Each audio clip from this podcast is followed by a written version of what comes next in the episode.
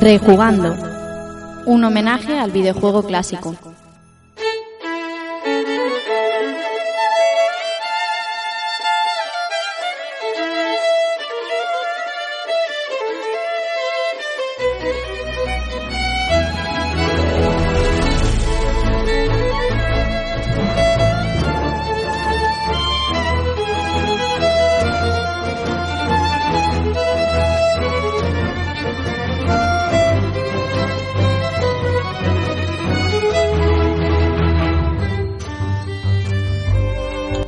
Amigos y amigas, sed bienvenidos a un nuevo episodio de Rejugando y recibido un saludo de quien nos habla, Rafa Valencia. Un episodio que hemos decidido hacer por, por el estreno de una película, aprovechando el estreno de una película de Marvel. El amigo Keiko se ha animado a realizar este gran clásico. Y para hablar de este clásico y de un juego de superhéroes como este, nos va a acompañar esta noche un clásico en, la escena de análisis de videojuegos, un grande como es José Manuel Fernández de Speedy, a que teníamos muchas ganas de tener por aquí. Y nada, va a ser un episodio plagado de curiosidades y de mundo Marvel para los más eh, aficionados al cómic. Así que nada, como tenemos muchas, muchas cosas que contar, voy a presentaros a los que van a ser hoy mis compañeros de camino.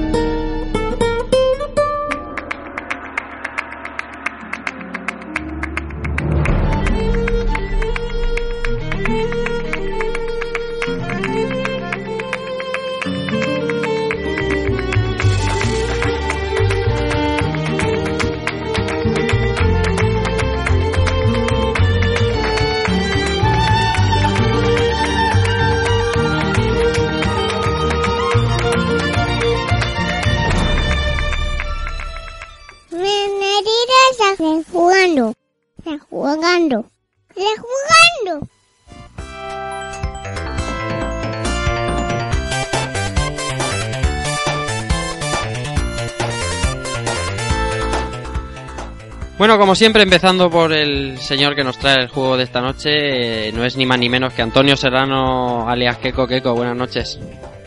Hola Rafa, hola compañeros y hola audiencia. Pues nada, aquí estamos otro programita más que, que se, se viene interesante yo creo. Sí, vamos, yo creo que sí. La temática eh, se oye y se comenta que te gusta un poco. Un poquillo, un poquillo, aunque tengo que decir que hoy, hoy debería estar en el cine viendo algo relacionado con esto, pero tenemos, tenemos tela por delante, así que Las obligaciones son las obligaciones. hoy mejor rejugando. Sí, señor. Bueno, continuamos. El caballero que nos trajo el último episodio de Street for Rage, que ha sido un petardazo. eh, José Manuel Cristóbal. José, buenas noches. Buenas noches, chicos. ¿Cómo estáis? Muy bien, ¿y tú? Pues aquí, preparando entradas para el Festival del Uranio. Pero ahí va gente buena al Festival del Uranio o no? De lo mejor. Lo mejor de... Todo. Todo. Primeras espadas, todo. Y el- en lo que respecta a la semana de juego, bien, ¿no? Bien, bien, sí. Ya, yo ya he empezado con el siguiente. Ya estoy viciado a saco. Por ahí recorriendo Nosgoth. Y, y bueno, el ratito que me deja, pues dándole a todo el universo Marvel que se nos viene las próximas semanas. Estupendo, estupendo. Bueno, vamos más con, con más habituales. eh, el señor José Villanueva Villa. Bonanit. Buenas noches, compañeros. ¿Qué tal? Gracias, Pues sí, aquí a ver cuántas mallas nos trae hoy el amigo Keiko y preparando ese universo Marvel que tenemos este mes porque vaya tela. Sí que, sí que viene la cosa cargadita. Pero está bien, ¿no? Yo creo que Hombre, de por tanto en cuando... eso de aprender de superhéroes siempre está bien. Sí, señor. Bueno, el último de- por presentar el equipo habitual hoy, Alberto Andreu. Dante77. Buenas noches, Bonani. ¿Qué tal? ¿Cómo estáis todos? Bueno, tú cachuchillo, ¿no? Tú así tirando, ¿no? Estoy un poco constipado que no, no, no me lo quito de encima. No sé cómo acabaré la noche. Pero bueno, ni, cómo se sonará mi voz al día mañana. Pero bueno, aquí estamos los superhéroes con el mes Marvel y metiéndole caña ya al siguiente que me tocará a mí. Bien, bien, bien, bien. Bueno, pues presentados los habituales, eh, voy a cambiar de música y vamos a presentar al invitado que tenemos esta noche. Teníamos muchas ganas de tenerlo ya por aquí.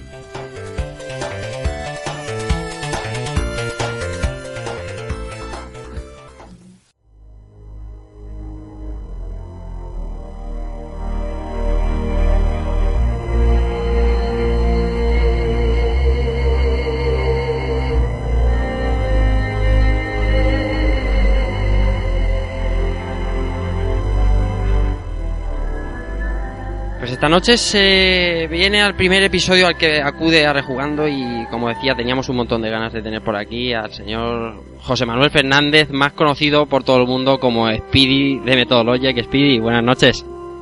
Muy buenas, muy buenas. Aquí que, que mucho he tardado, tenía ya muchas ganas de, de pasar por aquí. Y, y, oye, habéis escogido el momento perfecto para, para invitarme porque mm, tengo una sangre Marvel por las venas que es cosa mala, ¿eh? Y bueno, ¿qué tal? Eh, ¿Qué tal van tus proyectos y todos esos líos en los que, que estás metidos para que la audiencia rejugando esté un poquito al tanto? pues que me faltan brazos para intentar albergar tantas cosas, la verdad. Entre hablar de videojuegos, escribir sobre ellos, diseñarlos, eh, desarrollarlos, hacer las músicas. eh, en fin, la, la verdad es que, que todo eso le mantiene a uno vivo, ¿no? Pero, pero bueno, ahí, ahí, ahí estamos, ¿no? Entre lo que hacemos con la pequeña y humilde Methodologic, lo que estoy ahora intentando hacer con mi nueva aventura, ya sabréis de ello más adelante, todavía no he hecho nada público. Mi nueva aventura videojueguil, un proyecto del que ya, ya iré soltando cositas y, Bien, bien. y en fin, muy animado todo. Estupendo, estupendo. Ya nos dejas ahí con la, con la intriga de, de que estás metido. Y creando hype. Bien, bien, bien. Pues nada, una vez presentado todo el equipo, vamos a bajar la música y vamos a dejarle al señor que nos trae el videojuego esta noche, que es eh, Antonio Senaro Keko, que nos introduzca la obra de esta noche. Así que, Keko, tú irás. Y llegó un día como ningún otro, en el que los héroes más poderosos de la Tierra se unieron para afrontar un juego con el que quizás no hubieran podido lidiar por separado. Hoy rejugamos Captain America and the Avengers.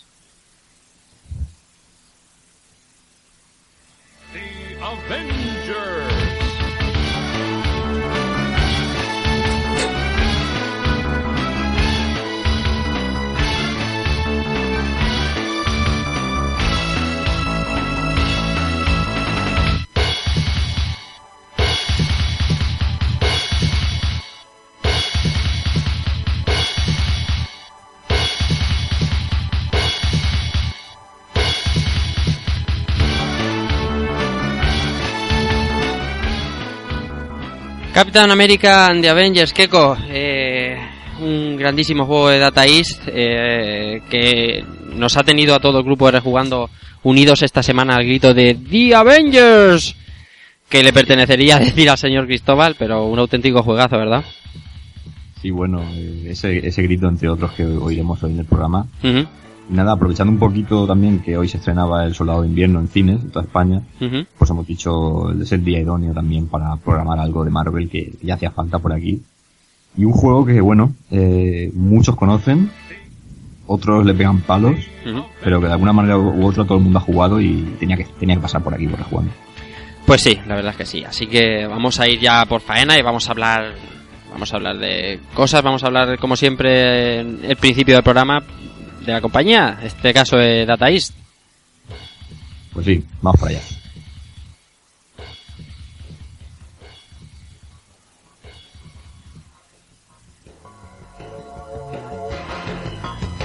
Marvel Comics Avengers in Galactic Storm. Bueno, Keko, cuéntanos, Data East. Bueno, pues como, como muchos sabrán, Data East eh, es ya pasó por el programa, en el, en aquel programa de Joan Mac. Ujú. Y digamos que para, para no repetirnos mucho, y hoy, que estamos centrados en el tema de, los- de los cómics, pues vamos a, a rescatar un, vamos a hacer un pequeño homenaje a un título que es posterior a- al que analizaremos hoy, pero que también es de la, de la mítica Data East. Y es que se trata de Avengers in, in Galactic Storm, un juego que, que pasó, pasó muy desapercibido, pero que realmente sienta, sienta unas bases de, de, de lo que después vendría siendo los juegos de lucha de Capcom y que nadie nadie reconoce, ¿no? Es un es un juego que salió en 1995. Por eso digo lo de Capcom, porque ahora, ahora comentaré una serie de ideas que yo creo que copiaron, pasa que no se puede confirmar porque, ya te digo, salieron el mismo año, no se sabe muy bien quién empezó el- antes de sus proyectos.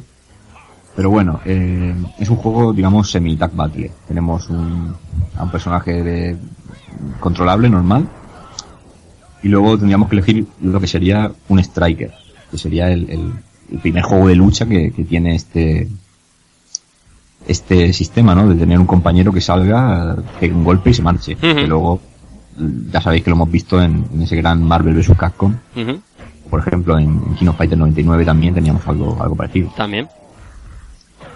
Entonces, bueno, este juego se inspira en el, en el arco argumental del mismo nombre de, en los cómics. Algo que haría también eh, Marvel, eh, o sea, Capcom con, el- con su famoso Marvel Superhéroes, que cogió el, el argumento del, de las gemas del infinito y se construyó un juego de lucha que, que fue pues, brutal, recordado por, por todo el mundo.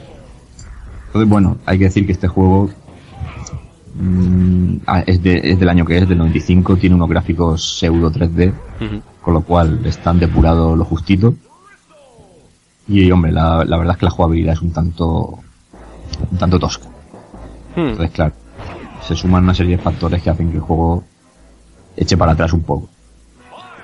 Luego también hay que remarcar que escogieron una serie de personajes no muy afortunados, porque acudieron a una época de Marvel un tanto extraña, que es aquella época que, que muchos catalogan como la de la de los buenos dibujos y los malos guiones. Entonces, pues bueno, hay una serie de personajes que no son que no son muy reconocidos. Por ejemplo, por poner un ejemplo, Thunder Strike, que es- una versión de Thor un poquito descafeinada. Sí. Y así podría decir varios que, pero bueno, creo que, creo que Spidey, Spidey quería comentarnos algo. Ujú. Sí, bueno, yo, yo mm, puedo, puedo, puedo pecar de hereje un poco, pero, pero yo casaba mucho con esos personajes, ¿no? Y además la, la época esa era un poco así de revolución de cambiar los protagonistas eh, clásicos por sus versiones un poco así más marrillas, ¿no? Y Thunder Strike pues era un ejemplo de ello. Pero centrándonos en el juego, yo eh, recuerdo que en su momento lo descubrí también en un salón recreativo por aquí, por Sevilla. Y me decepcionó bastante, o sea, esos gráficos así, con todos pre-renderizados a lo Donkey Kong Country y tal, pero no eh, eh, mantenía ese esquema de posturas y animaciones súper rígidas y toscas que en lugar de encontrarte un arcade de lucha uno contra uno al estilo japonés parecía que estabas ante un Rise of the Robots un poco más evolucionado claro. Pero resultaba muy decepcionante en ese sentido. No era nada atractivo a pesar de usar una tecnología que, que a priori debería debería transmitir la sensación contraria ¿no? Y, y claro, eso pues unido al, al hecho de que esos personajes a lo mejor que no tenían el clamor de, de- del público en general y diseñados de esa manera tan tosca, pues pasaba lo que pasaba. Ah. Y así teníamos, teníamos esa se- secuela entre comillas tan descafeinada. Pues sí, no se ha podido explicar mejor porque Pues sí, realmente totalmente. lo de la referencia a Rise of the Robots ha sido muy clara. Sí, sí. Y bueno, pues decir que curiosamente eh, los Vengadores, digamos los personajes más famosos que, que conoce todo el mundo, eh, a- aparecen como strikers, ¿no? Como podemos ver a Iron Man y al propio Thor aparecen un segundo y, y marcharse. Sí, sueltan su ataque y se piran. Sí, o sea, es una, una- una cosa un poco rara. También me imagino que condicionados por el, el cómic en que se basa, pero bueno, Mm. aún así. Iron Man aparece al principio de muchos combates, ahí eliminando... Sí, claro, el attack, el attack mode, pues, estaba Ujú. claro. Pero bueno, es, es un título que, que, por lo menos, yo no sé si aquí vosotros lo habéis visto, yo, yo creo que aquí en Elche, yo no sé si llegó. No, yo no lo he visto, pero, ¿no? pero actualmente en esa cafetería que tú y yo sabemos que nos juntamos los miembros licitanos del programa, actualmente está ese juego. Sí, a un precio, a un precio bastante... Sí, Pero bueno, eh, sí, podemos jugarlo. puedes jugar. Y eso pues es un, es un juego que, que incluso como curiosidad podemos decir que eh, por ejemplo el Capitán América tiene movimientos que yo diría que, este juego es, anterior al de Capcom y, son calcados. En Capcom los, los calcaron en algunos de, los golpes especiales. Entonces bueno, no sé, pero que, es un juego que pues tiene su- sus pegas. Hoy en día pues es una rareza bonita de comentar y, y había que hacerle este homenaje yo creo al, al principio del programa. Ujú. Bueno, pues eh, habiendo hablado de este de este eh, Galactic Storm y tal, podemos pasar a la siguiente parte, la siguiente parte de este pedazo de guion que, que, que te has trabajado para el programa, como son las las portadas y los flyers. Así que si quieres te pongo musiquita de portada esa que a ti te Te mueve.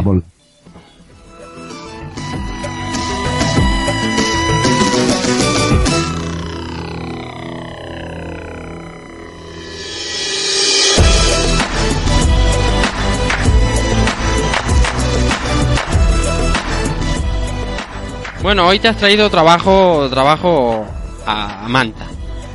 Así que te has traído portadas, flyers y un montón de arte gráficas para comentar de este, de este Captain America and the Avengers. Así que empieza, por donde quieras. Sí, no, vamos, vamos rápido porque esto casi parece una tesis sobre el juego, entonces vamos, vamos para allá.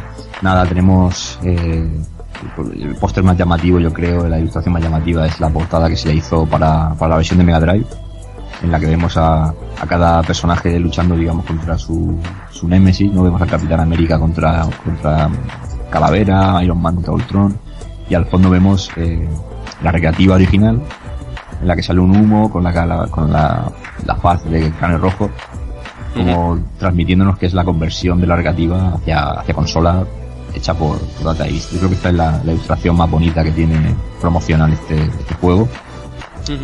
Luego tendríamos, por ejemplo, los flyers de la, del arcade, en los que vemos una ilustración que se nota, creo que bastante japonesa, porque un dibujo un tanto extraño en el que vemos a, a los cuatro, a los cuatro personajes. De fondo a, a Red School y nada de ¿no? cier- ciertos mensajes así para atraerte, ¿no? Y luego, pues, eh, flyers que te explican un poco la mecánica del juego. También son muy curiosos así con los sprites y demás. También tenemos otro otro en el que sale el Capitán América dire- directamente desde la recreativa y te explica que, que los cómics de Marvel son seguidos por millones de personas en el mundo y te, te ponen un pequeño esquema de, de las características del juego y demás. Quizá a lo Bueno, mejor la- Keiko, Sí, lo que, lo que dice que dice que cerca de 15 millones de niños entre edades de 6 a los 17 leen, leen cómics. ¿Y los Eh, mayores? sí, porque en aquella época había que recordar que el te- tanto tema cómics como videojuegos era algo que se consideraba como, como sí, para adolescentes o para niños, ¿no? Por eso hoy en día se nos considera frikis a los que nos gusta todo esto. Lamentablemente, pero bueno. Pero sí, son, son gajes de la época que se a hacer. Pues sí. Bueno, luego tendríamos también eh, portadas un poco bizarras como la, la portada de NES, en la que vemos eh, claramente ilustraciones de los cuatro protagonistas recortadas de alguna viñeta de los cómics, porque están puestas bastante al tuntún. Y, y lo mejor de todo es que cada personaje está dibujado por un tío distinto. O sea, de hecho te puedo decir que, que, que están eso, cogidas directamente de un cómic, otro de una ilustración promocional, etcétera, etcétera, ¿sabes? Sí, porque curiosamente la, la, la ilustración concreta del Capitán América yo la he visto incluso de material promocional de, de Marvel Superhéroes contra Street Fighter. Sí, señor. una- Sí, señor. es un dibujo un tanto ya antiguo, pero mira. De John Romita, John Romita padre, concretamente. Uf, ¿cómo- ¿Cómo me ponen esa referencia? Bueno, dejar de tocar. Bueno, vamos a seguir. eh, Venga, venga. Luego tenemos otro flyer distinto, ¿no? Con el tema también, nos explica un poquito las mecánicas de juego, nos enseña muy bien los ítems del juego, como son la, la máquina de Coca-Cola y los barriles, un poco más ahí. Luego, luego ahondaremos más en eso. Y bueno, me quiero fijar un poco en, en la ilustración que se hizo para la, la versión de, de Super Nintendo, que esquemáticamente sería la misma que la de Mega Drive, pero pasada a un estilo como más realista, lo que se, lo que en los años 90, digamos que Forum o Planeta de Agostini lo llamaba formato prestigio, cuando se hacía un cómic con, con así con pintado muy de, vamos, muy visceral, como muy, muy realista todo, con, con más pliegues en, en la cara y más, más, más arrugas que, que un viejo de, de 60 años.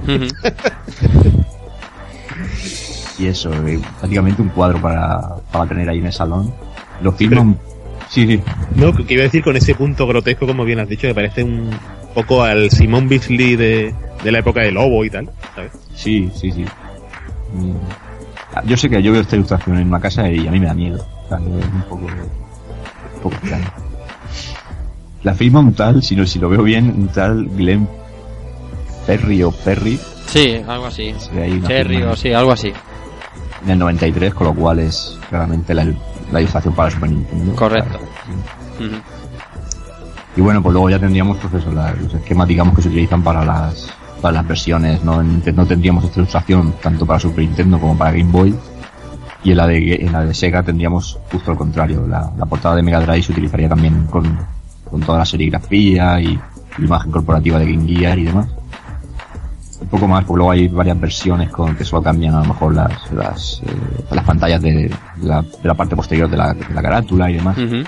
Pero vamos, que la ilustración, lo que es el esquema, la de Mega Drive es espectacular y muy, muy bonita. Que incluso rezaba en el cartucho original de Mega Drive que te regalaban un pin de regalo Ay. del Capitán América. O sea que eso es joyaza. Y nada, luego, luego vamos a pararemos otra vez para comentar los otros, otros apartados artísticos de, que tienen que ver con, la cabinet, pero hasta aquí por lo menos el, el, el arte de las carátulas y demás. Sí, señor.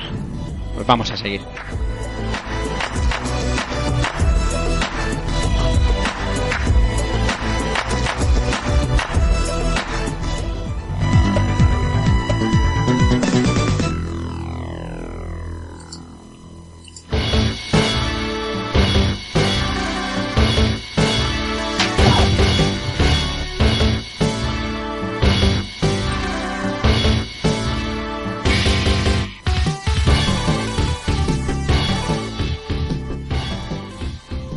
Bueno, Keiko, amigos, eh, antes de ponernos con el juego en sí, ¿de qué tenemos que hablar? Porque, claro, vosotros eh, sois eh, bastante, bastante lectores del mundo Marvel y del mundo cómic, pero a los que no somos tan comiqueros como vosotros nos tenéis que explicar cosas. Cosas, eh, los Vengadores. Cuéntanos, Pues- Keiko. Pues sí, a- al grito aquel de Vengadores Reunidos, comentaré un poquito la, ¿Cómo sería el grito? Que no, yo es que, claro, ya sabes que yo no. bueno, lo hay- Yo aquí le dejaría, yo aquí le dejaría a, a José. Nada, Cri cri. cri cri. Cristóbal hoy está. pasando. que ya hice lo canso bastante el último programa, tío. Sí, sí, sí. Yo no me voy del programa hoy sin que José diga la frase. Sí. Avengers. Ahí, ahí, ahí. Ay, ay. Será que se oye poco en el juego, eh. Bueno, Keiko, Pues, cuéntanos. Vengadores. eh, prácticamente leyenda de la historia de los cómics. eh, los Vengadores es el grupo, grupo resultante de, de la mezcla de varios pilares de la factoría Marvel. ¿Y qué es Marvel? Mejor lo vamos a dejar para otro momento porque si no ya hoy no hablamos del juego y para eso existe la Wikipedia. Entonces, eh, el caso es que ante la creación de, de la Liga de la Justicia por parte de DC Comics, que, era la principal competencia que tenía Stan Lee y los suyos, se decidió crear un supergrupo que afrontara, digamos, lo- los peligros que en solitario o por separado fueran incapaces de resolver. Entonces, bueno, como Marvel ya tenía los cuatro fantásticos, estaba claro que no podían utilizarlos, tenía que hacer otra cosa. Y es curioso porque se juntó a una serie de personajes de la casa que, que tenían buen nombre, pero que en sus colecciones individuales no terminaban de levantar el vuelo en ventas, o no eran números uno, por decirlo así. Entonces, bueno, eh, en, en 1963 nacen los Vengadores uniendo a tipos tan dispares como son eh, Thor, eh, Iron Man, Hulk, la avispa y, y el hombre hormiga en principio. Porque quedaría un... Digamos que ellos son los fundadores en una primera historieta, pero eh, canónicamente se, también se, se tolera como fundador a, a la figura que, que lidera también el título del juego de hoy, que es el Capitán América, ¿no?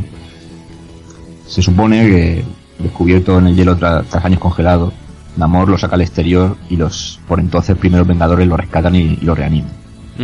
Y es entonces cuando nace la, la auténtica leyenda de los Vengadores, que ya son los héroes más poderosos de la Tierra.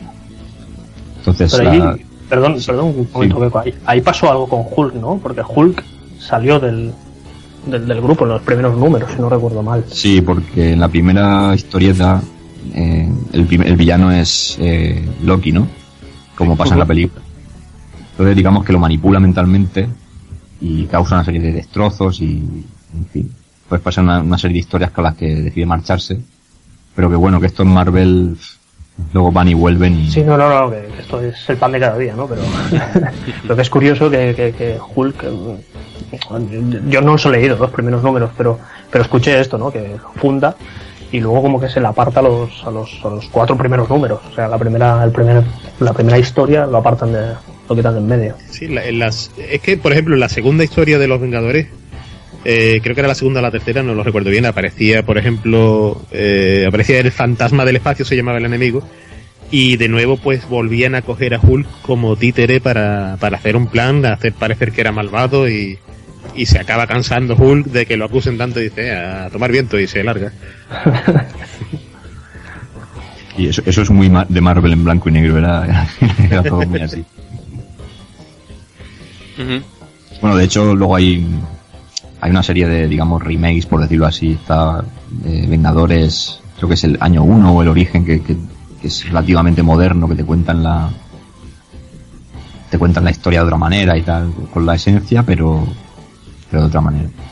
Y sí, efectivamente. De hecho, se llegó a pensar que la película también iba a rondar eso, de que Hulk fuera, digamos, el peligro.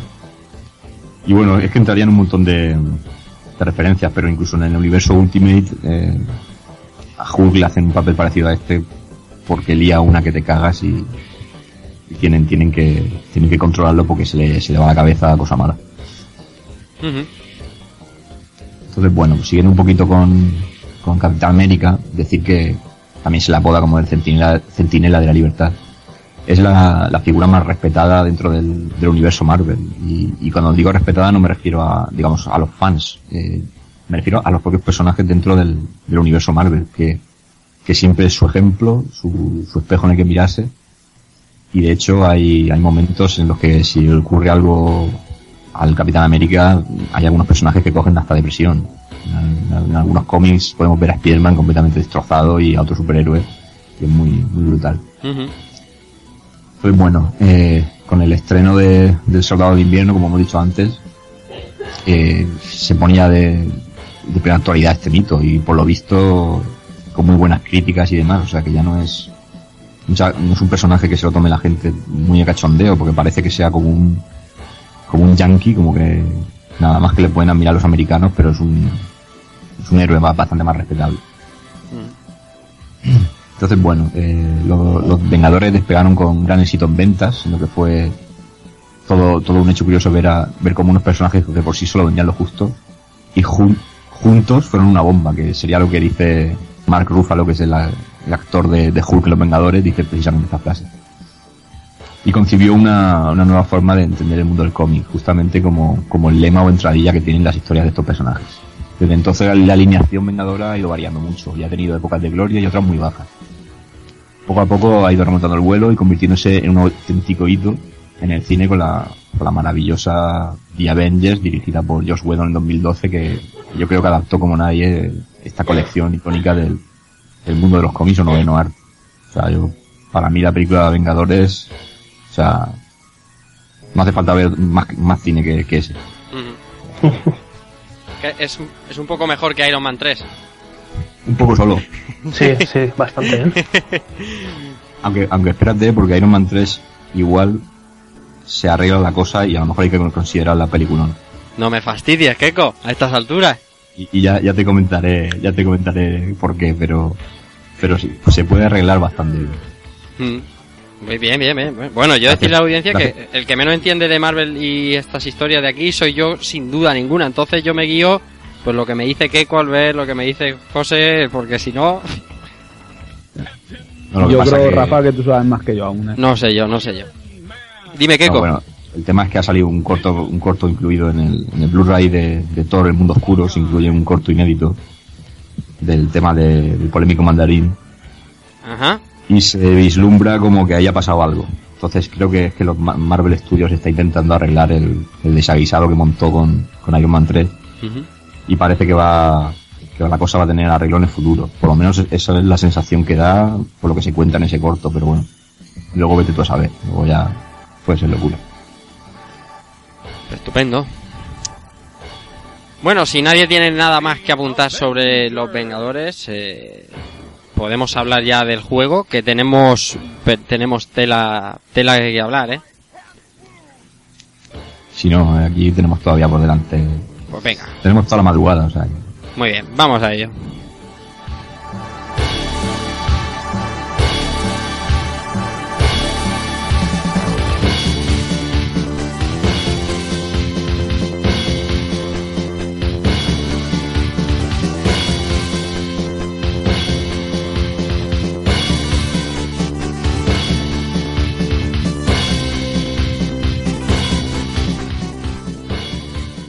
Bueno, Keiko, venga, ahora sí, ahora ya podemos hablar del juego, de lo que hemos venido a hablar esta noche.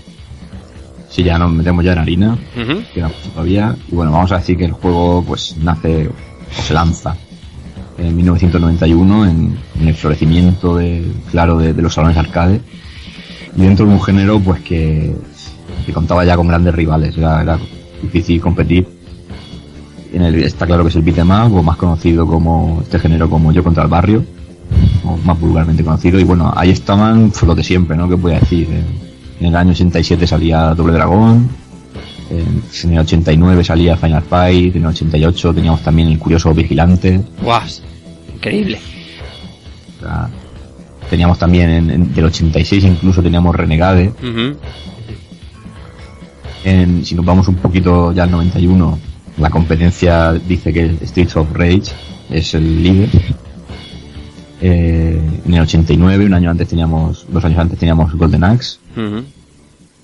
Si lo entendemos como beat'em que yo creo que sí. Sí, sí, sí, claro. Y bueno, en el 91 también, pues otro clásico de Capcom como es el Capitán Comando.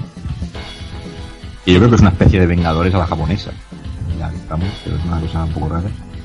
Y también tendríamos el mítico de Konami Vendetta en el Ujú. 91. Sí, Entonces, bueno, tenemos un panorama que, que, a ver, complicado meterse ahí. Entonces, bueno, el juego está diseñado por Hidenobu Ito y se plantea con la original mezcla de dos géneros, el, el beat'em y el shooter o juego típico de naves, por, por decirlo así. La, la esencia del juego es la lucha, ¿no? De ir por, por las calles luchando, pero, pero en diversas fases iremos cambiando a, este segundo formato para darle algo de, de aire o variedad a, dentro de un género algo triado, incluso ya en sus orígenes, ¿no? Y que, hoy día, por desgracia, está desaparecido, aunque yo creo que se mantiene, la esencia se mantiene un poquito en, los Musou, y para mí en ese, en ese maravilloso Hokuto Musou de, de PS3 y Xbox 360 y de Wii.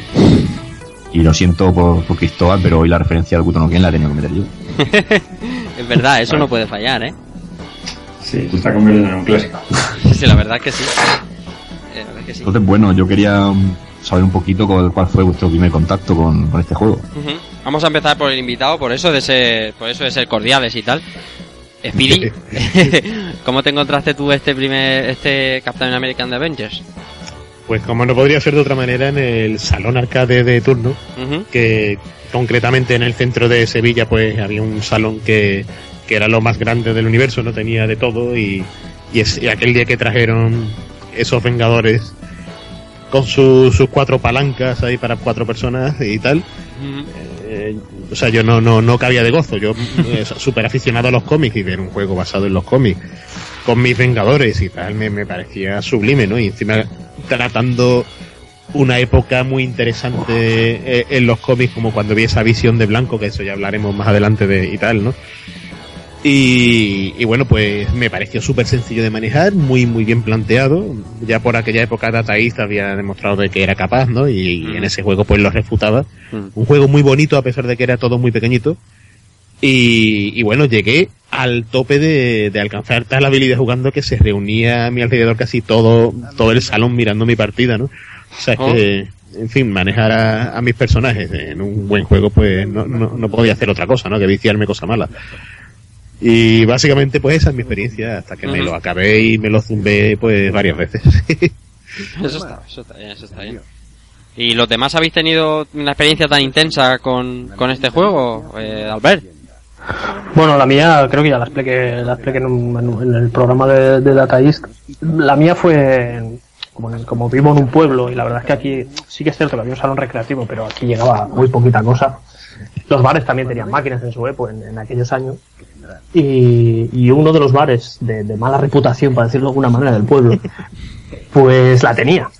o sea, aquello que de jovencito, en, en el 91 tendríamos 14, 15 años, pues entras en los bares ahí un poco a escondidillas a fumar y esas cosas, y estaba la máquina. Y yo con dos colegas nos juntamos ahí, y a los tres nos encantaban los cómics y tal, y nos pusimos ahí a echarle monedas hasta que cayó la máquina. O sea, mientras, mientras estaban todos ahí con las birras y, y el, típico ambiente de bar con la nube de, de humo y tal, pues nosotros le estábamos echando ahí un vicio loco a, a la máquina.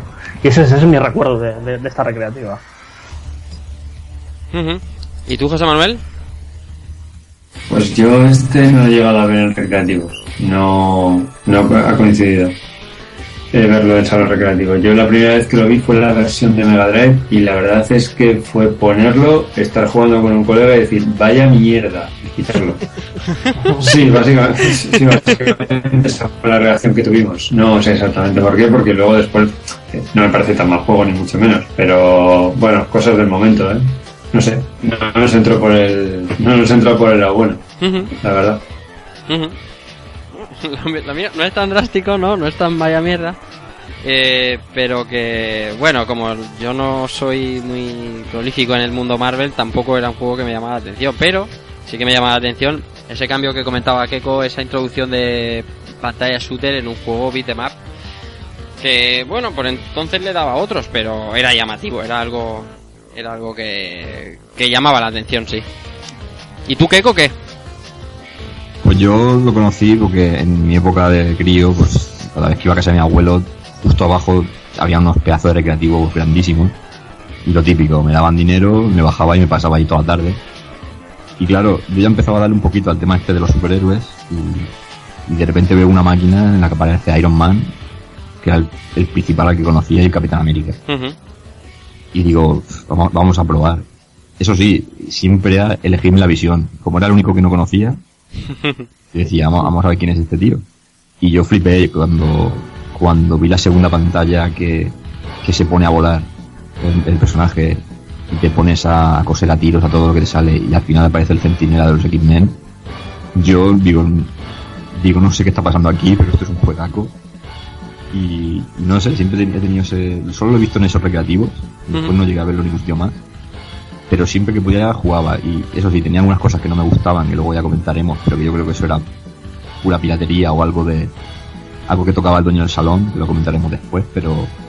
Pero para mí siempre tengo ese cariño por ese recuerdo, ¿no? De, de la niñez y, por eso me decidió hacer el juego hoy, porque es que tenía como una espinita clavada con este, con este arcade. Sí que es cierto que el, el Centinela se graba, ¿eh? O sea, a mí también es de las pocas cosas que se me quedó, ahora que lo he vuelto a rejugar, porque ya no me acordaba del juego. Pero el del Centinela sí que se te graba, supongo por la espectacularidad de lo grande que es y, y estás tú ahí pegándole, acribillándolo, ¿no? Pero, no sé, es, es- es un, es un enemigo, pues eso, lo que decís, yo, yo era más de X-Men y supongo por eso, por eso se me, se me grabó más en la, en la, en la memoria. Si no, es brutal. Sentinela es brutal. Robot gigante, ¿no? Como lo llamaban, ¿no? Robo gigante le llaman en el juego. Sí, eso no, no deja de Y ser. yo me he quedado, digo, hostia, yo juraría que esto le llamaban de esta manera. Ah, hablando de Centinela, lo, lo vamos a ver en la nueva película de X-Men, aunque a mí no me llama mucho la atención, pero los vamos a ver ahí también. Estás al día de todo, macho. Esto es pasión pura. sí, señor. Lucha y Marvel. ¿Hay otra cosa? Hombre, ¿Sexo? Hombre, ya, eso está clarísimo. ah, vale, vale. bueno, Keiko, ¿qué más cosas? Pues nada, otra, otra cosa que llamaba mucho la atención del juego es que, eh, digamos que se podía jugar a, a cuatro jugadores a la vez, que era de las pocas que lo permitía hacer. Curiosamente, alguno de los que lo permitía también era de Marvel, como ese, ese mítico X-Men de Konami. Y bueno, lo curioso es que tenemos eh, los cuatro mandos repartidos, por decirlo así. Y si no me falla la memoria, cada uno tenía que, que manejar obligatoriamente al, al personaje que le tocara en ese mando. Si, si le tocaba el cuarto joystick, pues te tocaba manejar a, a Ojo de Halcón. Sí, como los, como los clásicos beat'em up de, de Konami que, que cada, cada personaje estaba ligado a un mando. Sí. Ajá. Pero bueno, también existía el cabinet normal de toda la vida que te permitía jugar dos personas y, y elegir libremente, o sea que ya no había ningún problema. Y bueno, y hablando de personajes y superada esa gran intro que tiene el juego o a track mode, vamos a ver de qué Vengadores disponemos.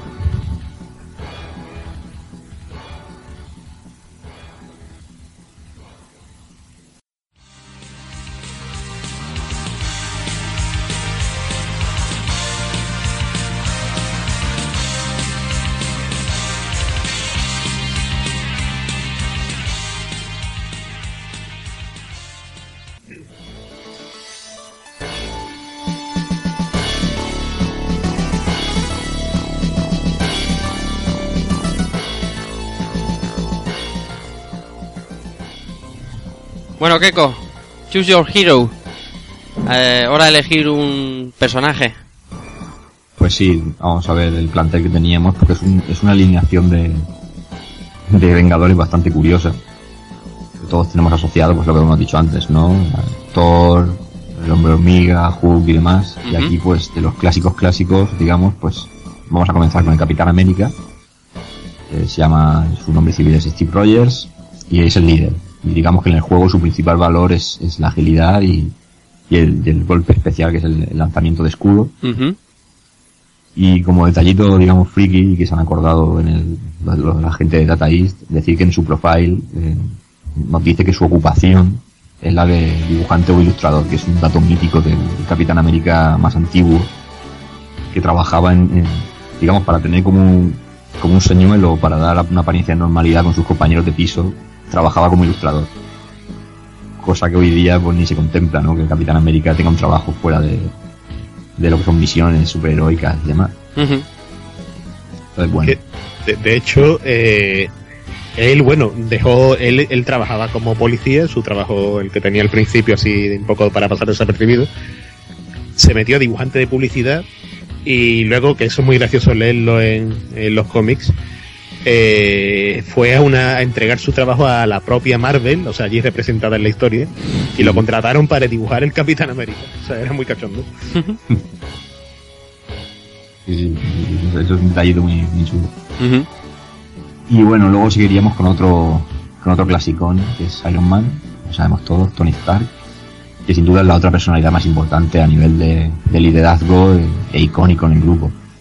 Digamos que es un personaje equilibrado y estéticamente es el, más atractivo del juego con, su armadura y sus ataques de energéticos de rayos y demás. Y bueno, decir que como dato friki también, si no, si no me corrige el amigo Speedy, que seguro que lo sabe mejor que yo, eh, creo que la armadura que luce, me he vuelto loco para, para buscar el modelo, es la Mark 9. Pero claro, y puede, puede ser mil cosas. En aquella época, no sé si se tendría en cuenta mucho esto. No sé, se tenía, ¿eh? se tenía. Eh, de hecho es que venía esa armadura de sustituir a una que, que no había terminado de calar mucho entre el público porque era blanca y roja. Y, y aparte la cabeza parecía un cubo prácticamente, o sea, no tenía forma redondeada, sino que encajaba en los hombros con unas cachos de hombreras que tenía. A mí me molaba ese diseño, pero claro, llegó este que respetaba un poco más al de toda la vida y, y lo modernizaba un poquito. Era una armadura muy chula, la verdad. Bueno, tú lo has dicho, años 80, hombreras. Lo comía. ahí. Abanicos. Y bueno, seguimos con, con el siguiente personaje que, que particularmente es, era mi favorito del, del juego y aquí sí que le voy a dar la palabra a Speedy porque yo tenía una, una teoría de por qué es blanco en este juego, pero creo que creo que es mejor que lo explique el amigo Speedy. Sí, bueno, la, la visión, que es un androide, es un sin- sintozoide que, que lo creó Ultron, eh, el malvado que veremos en Los Vengadores 2 y tal, ¿no? Pues lo creó para infiltrarlo un poco en las filas de, del equipo, ¿no? Primero como enemigo, luego se volvía bueno y con la idea de que lo traicionara y tal. El caso es que se convirtió en un personaje muy valioso para el grupo, eh, un androide casi sin sentimientos, frío, muy poderoso porque se podía hacer eh, inintangible, eh, levitaba, se podía hacer duro como el diamante también, disparaba rayos por una gema que tenía en la frente.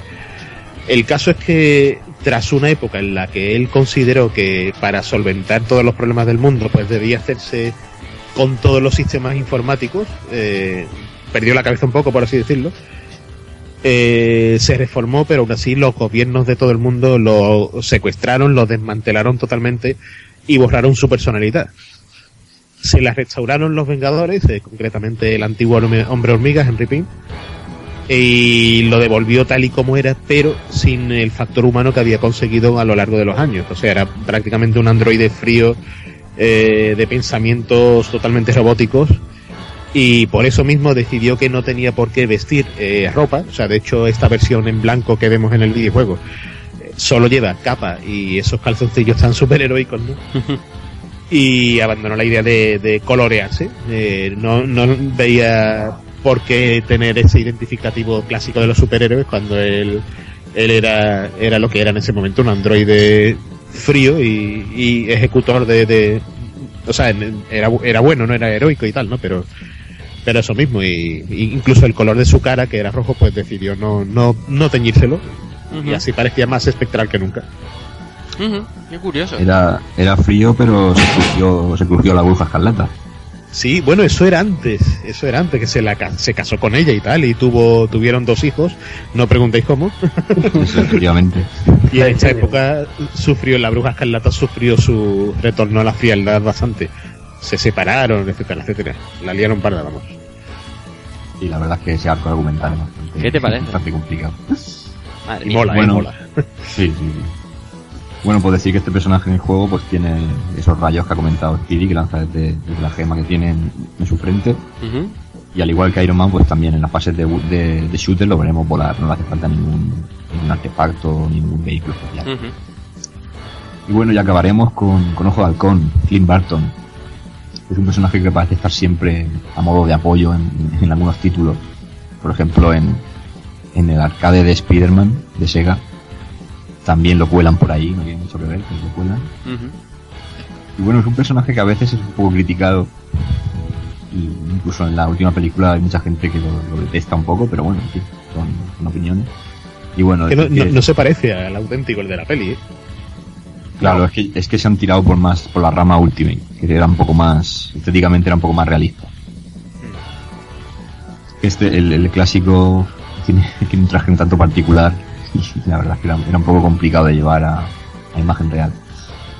No, y la personalidad, el clásico era muy socarrón, muy Sí. cachondo, un poco problemático y tal. Y este es el típico agente secreto, prácticamente. Sí, porque el antiguo también, o el, o el del universo más convencional de Marvel, siempre está de gresca con el Capitán América. Exactamente, exactamente.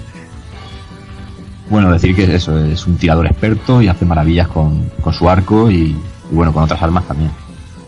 Y bueno, pues redo- redondea bien al equipo, ¿no? Y al igual que el Capi, pues utiliza vehículos especiales en, en las fases de shooter. Bueno, ya que estamos, pues para acabar un poquito, ¿qué personas, ¿con qué personajes os quedaríais vosotros a la hora de jugar o, o en general como, como personaje Marvel? Ujú. Speedy. Pues yo siempre cogía el Capi. La verdad, eh, eh, echaba de menos, muy, mucho de menos el que no hubiese ningún personaje femenino, que, que en los Vengadores, pues, y sobre todo en esa época los había. Pero el Capi su lanzamiento de escudo, sobre todo, si, si en las fases espaciales te dedicabas a, o sea, la tecla de puñetazo y de salto, en las fases que volabas, servían ambas para disparar. Si, si te ponías a pulsar las dos como si fuese un juego de Olimpiadas, era, o sea, creabas directamente una barrera de rayos de escuditos que es que casi ni hacía falta que te movieras, ¿sabes? O sea, era, era la leche el Capi. Cristóbal.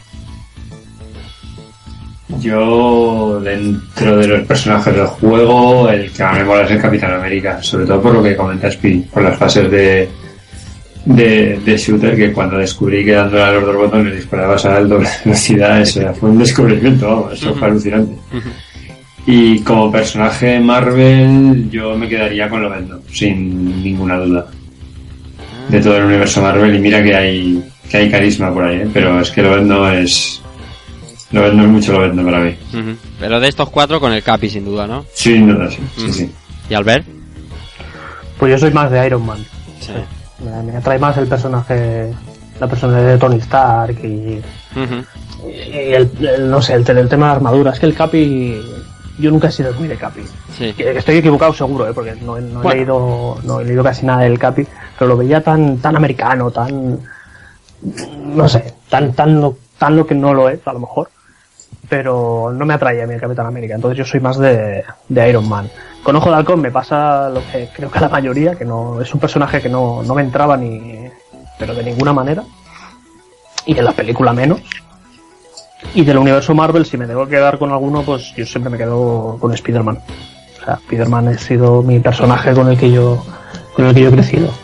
Ahí, ahí. Ese Ahí. Peter Parker, no, no, esos enemigos que tenía todo lo que le pasaba, o sea, era un personaje muy, muy cercano, o sea, tenía, tenía casi como aquel que dice los mismos problemas que puedes tener tú, podía tener cualquiera, ¿no? Ujú. No sé, a mí era un personaje, es un personaje que, que me encanta, el universo Marvel. Obviamente, del universo Marvel, imagino que a Speedy... Speedy no se llamará Speedy por Speedy González, ¿no? hay, hay quien lo, ¿eh? hay quien lo ha pensado, pero no, no, no. O sea, de hecho, empecé a coleccionar cómics eh, dejando, dejando un poco aparte el tema de Mortadelo y Filemón y tal, ¿no?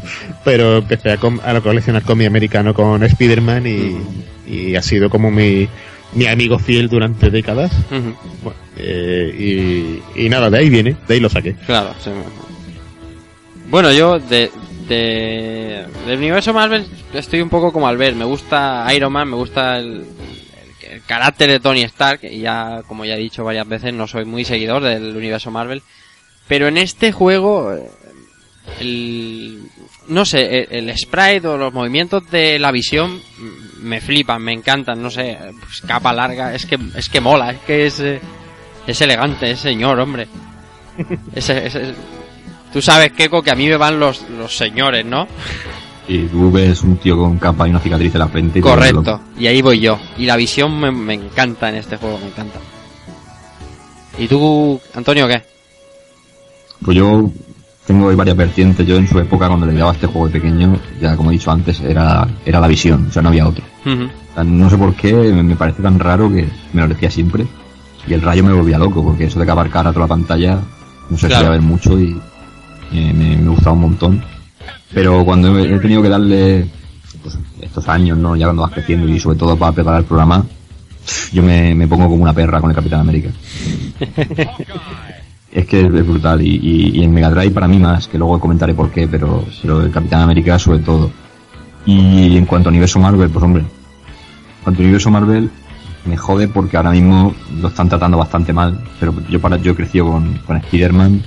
Eh, recuerdo todavía el primer cómic que me compré, que lo tengo guardado ahí como oro en paño, que es El Destructor de Matarañas, si- creo que se llama así, es el, el primer número que yo me compré. Y, y crecí con, con él y con Batman.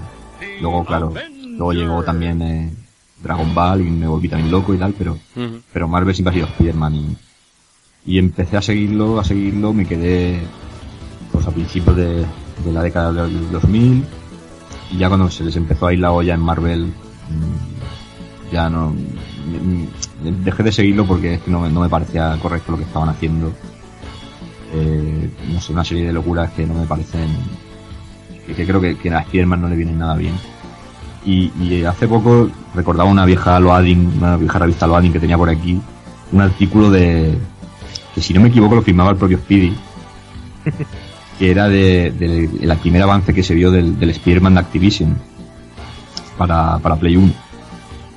Y dice una ser, frase, dice una frase que es muy clara que, que como las aventuras del, del joven Peter Parker no hay ninguna y yo eso lo suscribo hasta las mil, porque es que lo que están haciendo hoy en día es, incluso diría más, incluso con las películas modernas que hay, porque la trilogía clásica para mí tiene un pase, pero, pero este Menos la no- 3.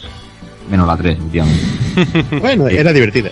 La 3 no, no, vea- no veáis la, la cara de, la cara de tonto se me quedó a mí en cine.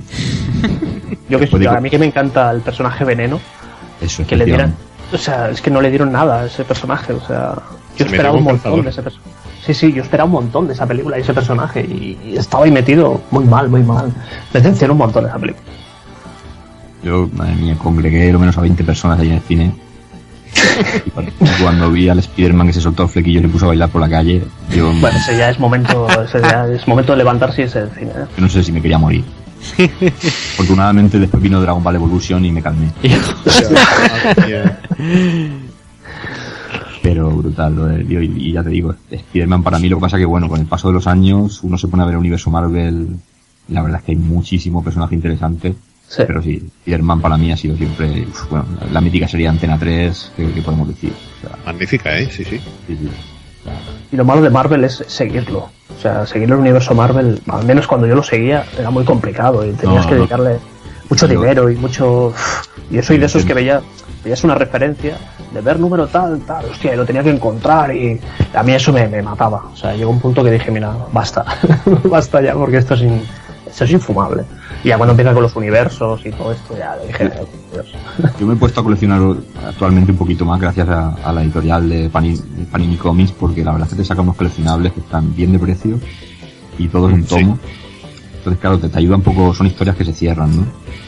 Sí, supongo que tendría que ponerme al día, ¿eh? como mínimo a, a- a averiguar un poquito cómo está montado ahora, porque sí que es cierto que los voy viendo, va- vas a norma y ves, ves los, los recopilatorios y todo. Es aquello que ya me entra la pereza de decir, hostia, ahora empezar otra vez. Y digo, "Pff, mira, lo dejo. Luego, luego al final del programa vamos a dar una serie de, de títulos que podéis leer, que están fácilmente para conseguir y, y- y no es complicado, es lo empiezas y lo acabas. Y- y- Pues y- tomaré nota. Muy bien, pues eh, si quieres, Keko, seguimos comentando cositas del juego. Pues sí, como decíamos, eh, pues este juego es particularmente original dentro de su género, ¿no? Gráficamente tiene un, tiene un empaque general muy bonito, sin, sin grandes alardes, pero que, que cumple con su cometido de sobra. Con unos sprites que no son muy grandes, pero que hay que comprender que se tienen que poner en pantalla a cuatro jugadores y eh, eso en el mejor caso, si se juntan cuatro, y la cantidad de enemigos no es pequeña en, en algunos momentos. Entonces, pues bueno, gráficamente, yo no sé qué pensáis vosotros, pero yo me quedo concretamente con, con los escenarios. Porque son de un estilo, como, a lo mejor me equivoco con, con el término, pero es como un acetato, ¿no? Es como el típico dibujo que se hace para, para los fondos de la serie de animación. Muy, muy detallado con acuarelas y luego meten a los personajes en animación encima.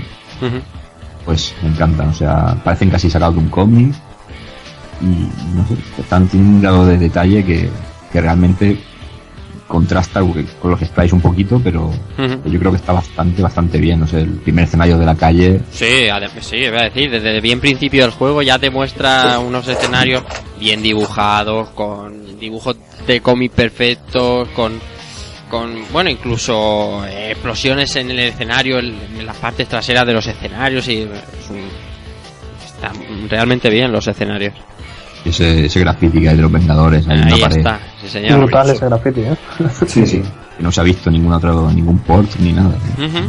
Yo sa- salvando un poco la distancia, bueno, aunque quizás no tanto, pero veo, veo esa semejanza de, de ese estilo visual con los decorados, con, con, aunque parezca raro, con Monkey Island 2, por ejemplo, con esos Sí. fondos pintados a mano así, y, y el resultado es muy parecido. Pues Ya sí, lo dices. ¿no? No, no vas desencaminado, ¿no? La verdad es que Sí, sí. Ahora, que, ahora que lo pienso, eh, nunca lo había pensado desde esa perspectiva. A mí, a mí la verdad es que ahora con, después de rejugarlo, ya, bueno, ya dije que este no lo viene a arcade, entonces tampoco tenía la sensación esta de los, de los fondos. Y- recuerdo era el de Mega. Mm, da la sensación de que hubieran volcado demasiado esfuerzo en esta parte y luego la parte de los, de los sprites hubieran terminado con... Bueno, que de se acabó, manera. se acabó el dinero. Sí, da- es que es un poco raro, porque es que es- están tan bien hechos, o sea, comparativamente con otros eh, beat'em up de, de, pues eso, de la época del 91, por ahí. Eh, a ver, el tema, el tema de escenarios, hasta ese nivel de detalle, ese nivel de mimo, no se llegaba, salvo excepciones. Hasta eso, hasta eso tanto no. Y verlo de esta forma, quedarte con, el, con los fondos, con todo el arte que hay metido ahí detrás y luego eh, es tan, tanta diferencia con lo que te están planteando para jugar, canta un poco. A mí por lo menos sí que me ha, me ha sorprendido bastante. Tanto contraste. Tenía, tenía su sentido y, y- y recuerdo haber leído algo en su tiempo al respecto y era porque lo, en el desarrollo querían tener cierta continuidad en la partida, en la parte de Brawler, en la parte de beat'em up, con, la, con las zonas de, de vuelo y, y shooter, ¿no? Para que no se rompiera ese, e- ese esa transformación, ¿no? De género eh, y todo tuviera esa- ese, ese ritmo, ¿no? De, de- seguir todo tal cual, pues entonces decidieron mantener los personajes así en pequeñitos. De hecho, Data East eh, no era precisamente eh, desconocida por poner personajes pequeños, sino todo lo contrario, solía poner unos mazacotes buenos en su juego. Y en este caso era eso, era para mantener un poco homogéneo eh, la disparidad de géneros con los mismos sprites sin romper la, la partida. Bueno, Keiko, a ti que los sprites, ¿qué? Bueno, estoy de acuerdo, ¿no? Eh, cantar un poco, digamos, con, con el resto del juego. No le vendría mal algún, algún frame de más, también, porque hay, hay cosas en los escenarios a veces, en, en ciertas pantallas, ciertas animaciones que están muy bien, que incluso recuerdan a, a típicas series japonesas, porque en los años 90 habían, habían series de Marvel, de animación, pero hechas en Japón. Y tenían efectos así muy, muy japos que este juego los tiene. Pero claro, luego veías los sprites y a lo mejor te faltaba alguna alguna cosilla más para que terminaran de, de ser redondos, pero bueno, eh, al fin y al cabo, pues, con tanta, tanta parafernalia que lleva el juego, pues yo creo que, que no está del todo mal si tenemos en cuenta que, que nos, nos valemos de dos botones y ahora vamos a comentar un poco lo- la cantidad de golpes que se podían hacer, que yo creo que, que una cosa, digamos, compensa a la otra, si, si lo vemos desde ese punto de vista. Cuéntanos, que llevamos un rato hablando del juego y cómo se juega, cómo, cuál es la técnica. Bueno, tenemos básicamente dos botones, uno de, golpe y otro de salto, que si, si los, los mezclamos, eh, el personaje hace el ataque, los aplicamos a la vez, hace el, el ataque especial. Y bueno, pues tenemos el, el golpe normal, que cuando vayamos repitiendo se genera un pequeño combo. Podemos hacer llaves, podemos incluso levantar en peso al, al, al enemigo de marras y lanzarlo cuando queramos. Como, como he dicho, los especiales que los podíamos realizar también en el aire. Eh, golpes aéreos distintos según la altura en la que pulsáramos el, el botón de golpe, porque podíamos hacer igual un, un golpe físico, un pitazo por el aire o una patada. Pero si, si nos esperábamos un poco más al salto, pues podíamos hacer un ataque especial, ¿no? Por ejemplo. Iron Man puede tirar un pequeño rayo. Sí. Y, y si- y en cambio, si esperamos a caer un poco, pues hace un golpe con el puño, o incluso si hacemos el especial por el aire, tira un rayo que, que llega, digamos que cubre toda la pantalla. Ujú. Qué bien va a ser rayo en diagonal para hacia abajo. ¿eh? Sí, sí. Ese rayo es la vida, ¿eh? sobre todo con los pesados estos de los láseres. que, que son unos pesados. Va, va muy bien, va muy bien ese gol. Lo malo es que cuesta mucho de, de controlar el. O sea, tienes que tener muy bien el timing del salto y, y el golpe a la vez para que te lance ese rayo. Es que no, no es fácil dominarlo, vaya. No, pero después hace una herramienta bastante, bastante valiosa. Luego tenemos también la, eh, la carrera, ¿no? Podemos correr. Podemos hacer una, una carrera con, con embestida, con golpe. Eh, esto, por ejemplo, en, en Mega Drive se, digamos, se, se suprimió un poco. Digamos que tenemos un pequeño dash como de un, de un juego de lucha. Y que si coincide con que tenemos un enemigo cerca, pues se lo lleva por delante. Y luego pues tenemos también pues la capacidad mítica de, de cualquier juego de, de lucha de callejera, ¿no? Tenemos la habilidad de, coger y lanzar objetos, que ahora, después los veremos. Y un dato curioso es que en las fases de shooter, si dejábamos apretar el botón de golpe, bueno, el botón de lanzamiento, podíamos protegernos. Que es algo que no se solía ver en este tipo de juegos. Te dan tan dado y ya está. Entonces creo que para ser el juego de la época que es, y para, para aparentar así ser un juego sencillo, en cuanto técnicamente, pues yo creo que, que- que tiene bastante, bastante variedad. Y si lo sumamos al encanto de los personajes, pues al final, y a poco que te guste este universo, te vuelves loco ahí con, con los robots y, y demás. Ujú. Que esa es otra. Los, los enemigos que tenemos en el juego que no son demasiados, pero sí que a veces nos lo ponen un poco jodido. Digamos pues el- básicamente es un ejército de robots no se han calentado mucho la cabeza es el recurso fácil eh, que se usa siempre en cualquier juego de, de cómics incluso a día de hoy si jugamos a, a juegos de DC y demás siempre te van a meter la típica misión de, de ejército de robots porque si no parece que es la excusa ¿no? para, Sí. para poder luchar Mm. entonces, bueno, pues tenemos eh, los robots normales que simplemente golpean y esos mismos los, ten- los tendremos luego con, con rifles, unos que van volando y, cómo no, más adelante el- el- cambiarán de color y eso determinará un, poco su fuerza y, y algunas habilidades. Esto es como cualquier juego. Ujú. Luego hay otra rama de enemigos que no sé qué pensaréis, que son los que se cubren con un escudo. Que son un tanto extraños porque, vamos, si tú no les haces nada, no, prácticamente no te atacan. Van No hacen nada, son, son bastante, aparte feotes, no hacen nada, ¿no? Sí, son muy simples y, y bueno, están ahí. Un poco, un poco raros. Parecen Slenderman ahí con escudo. Ole. Luego tendríamos a, a los que he denominado yo como bestias, que son los que, estos que son más grandes que, que hacen el abrazo del oso. Parecen lentos, pero cuando te, te to- se te meten en, te metes en su punto de, de mira, salen corriendo hacia ti y te hacen, te agarran y te fastidian bastante. Para liberarse, para liberarse era apretando los dos a la vez, ¿no? Bueno, yo ¿De le las doy presas? siempre al de, al- al de golpe. Bueno, yo porreo también, ¿no? Pero creo, Creo que era Sí, pero bueno, lo consigues, de una manera u otra lo consigues. Sí, sí, sí. Luego están los que para mí son los más pesados, que son los, los robots que alargan el brazo. Buah. Que, que eso siempre te coge. Más que los de los láseres, yo contra los más pesados los láseres, ¿eh? A mí, a mí sí, me agobian mucho los del brazo. Estos de los, Yo, de los, yo estoy con Albert, ¿eh? de los brazos salen muy pocos. Los láseres salen cada dos por día. Los que saltan, tienes que uno que te salta y otro que te tira por abajo y ya te han hecho el traje, ¿eh? No sé. Y, sal- y salen de tres en tres, por lo menos los que he visto yo. Y demás. Y, y lo malo es que, una cosa que sí que tiene mala este juego es que si te pegan un golpe directamente ya te mandan al suelo y no es como otro Sí, juego, sí. te dan un golpe y vas te cae. Sí, sí, sí. Y va bajando la energía que, que da gusto, ¿eh? Si te pegan el grito ese de ¡Oh! y te al suelo. Y en Super Nintendo es desquiciante esto, es brutal. Es horroroso, el de Super Nintendo es horroroso. Bueno, eh, luego la cosa no, no se acaba ahí. Tenemos eh, unas naves que también son curiosas porque pasan por el escenario y si a poco que nos apartemos, no, no van a ir a por nosotros, pegan sus cuatro tiritos, pasan y se van y no, no nos buscan ni nada más. O sea, pasaban por allí, simplemente. ¿Te llegan a, te llegan a dar? A mí no me suelen dar, pero pasan que a mí por allí. tampoco. Digo, no sé, es un paso un poco ligero por ahí. No, no sé.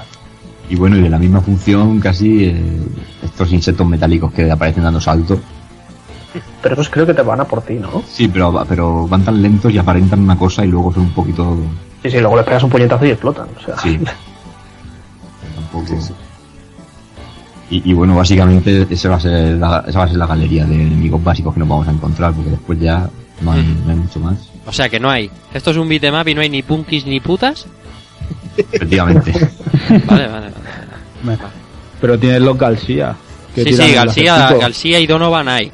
Esos los hay. Que son los, los, los robots que, que según el color que tienen, así te endiñan. Pero Bueno, Porque también están también los, lo an- los andores también están, si, si nos atendemos a, a los tíos estos que te cogen, pues bueno. sí, Es que también me hace gracia en las, fases- en las fases de, de, de shooter. Los que van tipo buzo, que, que su patrón de, de- de ataque es subir y bajar por la pantalla. sí. Pero, ¿Y de dónde salen esos gracioso el tíos? patrón. O sea, no, no- me parece curioso. Entonces, subir y bajar de la pantalla. Pero esos tíos, ¿de dónde salen? Es que cuando Es vas que por el ahí, espacio, ahí es, o sea, tú vas volando por el cielo. No sé Ya, si ya, salen del agua, un- si van volando también. Claro, una Pero nave dirás, que va tirando Estos que, tipo van, arracos. estos que van girando, No, los que van, no, lo- lo- los masillas, para decirlo de alguna manera, que son los que van, su patrón de ataque es subir y bajar. ah, vale, vale. Los normales. Carne de cañón. Ya ves. Que van saliendo la- del avión, cuando te sale el avión te van saliendo ahí un montón. Pues esos. Pero que son jodidos de, de matar. ¿Qué va, qué va? Hostia, pues a mí, me, a mí me cuestan, tío. Como hagas el truco del doble botón ahí a saco. Claro, dos botones y Arrasa. a muerte. Ah, amigo. Pero el doble botón solo es con el capi o con, el, con, con todos los demás.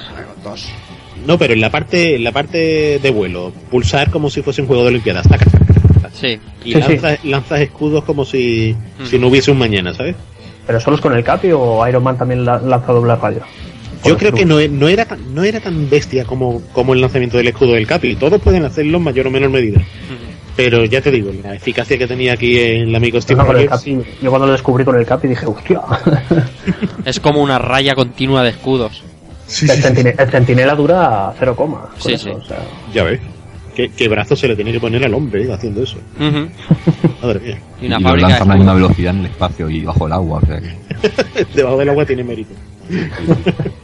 El caso es que no solo de, de sus puños vive el superhéroe y, como no, en un beat'em up los objetos Keko. Pues sí, vamos a ver, eh, estamos acostumbrados en este tipo de juegos a tener la mítica tubería, eh, la gloria bendita, eh, tenemos los cuchillos, cualquier tipo de, de arma rastrera. Bates, Pero- botellas cortadas, chupa Sí, chups.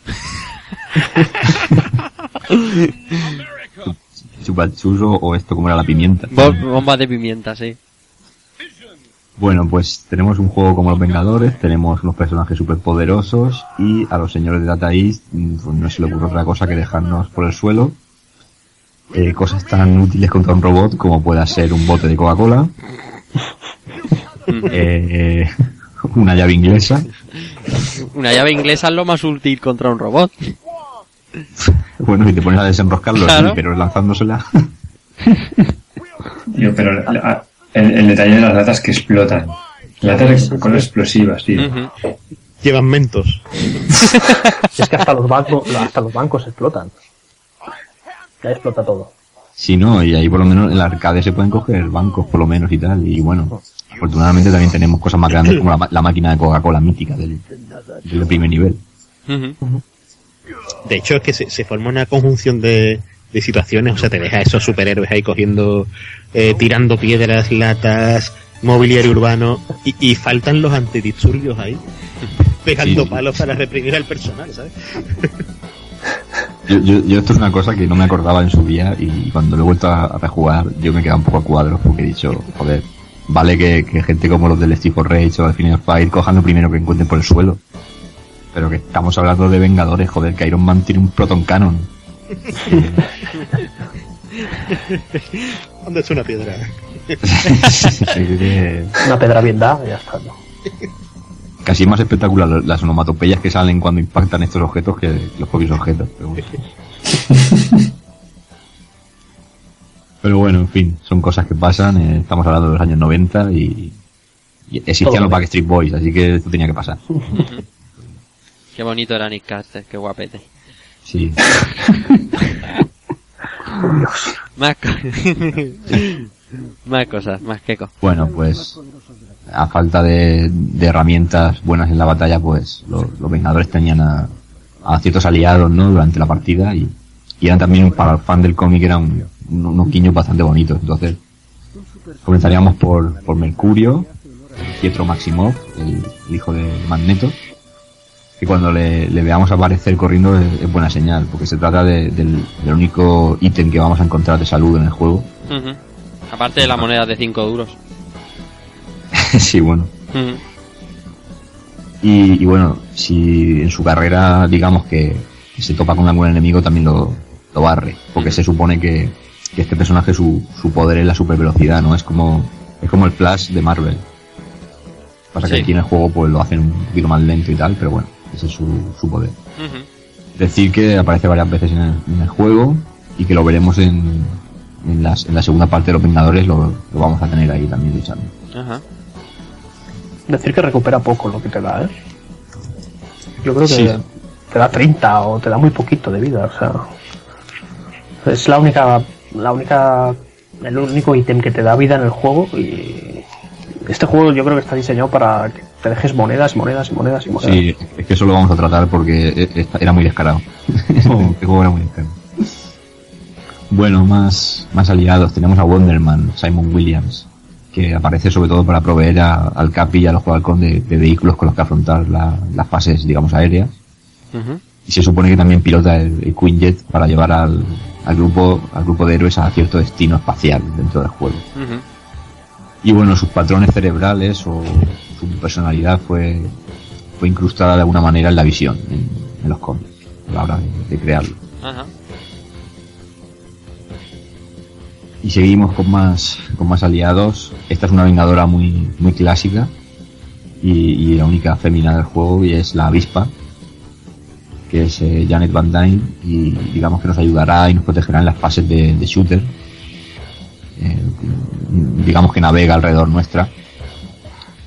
Y es una de las vengadoras fundadoras y, las que ha tenido momentos más controvertidos en, en la editorial Marvel, tanto en el universo clásico como, como Ultimate, siendo un personajazo y ha sufrido temas de violencia de género y historias así que, que han marcado bastante.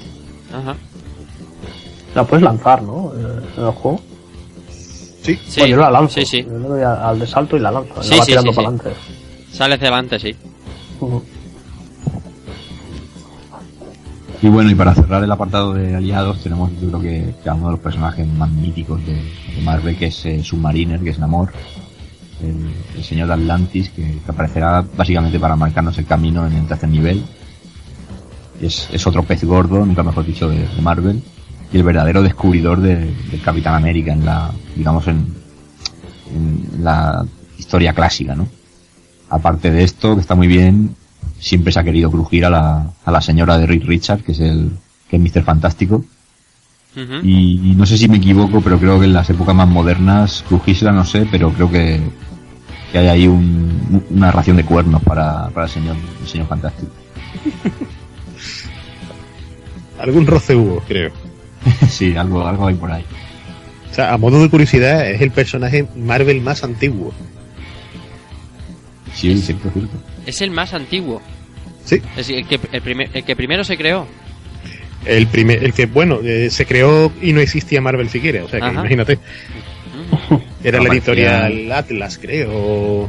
Pero era de las revistas estas de Journey into Mystery o Astonished Tales y cosas así. o- Esta en concreto, eh, me parece que era, o sea, bueno, no, me parece, no lo estoy viendo aquí. Eh, o sea, e- e- era en la serie Marvel Comics y en octubre del, del año 1939, o sea, que fíjate si ha llovido. De la editorial Timely, que era, era la antecesora de, de Marvel. ¿Qué te parece? Y, y al final ha quedado para decirle al Capitán América o al que esté jugando para decirle, es por ahí abajo, en el agua, échate al charco.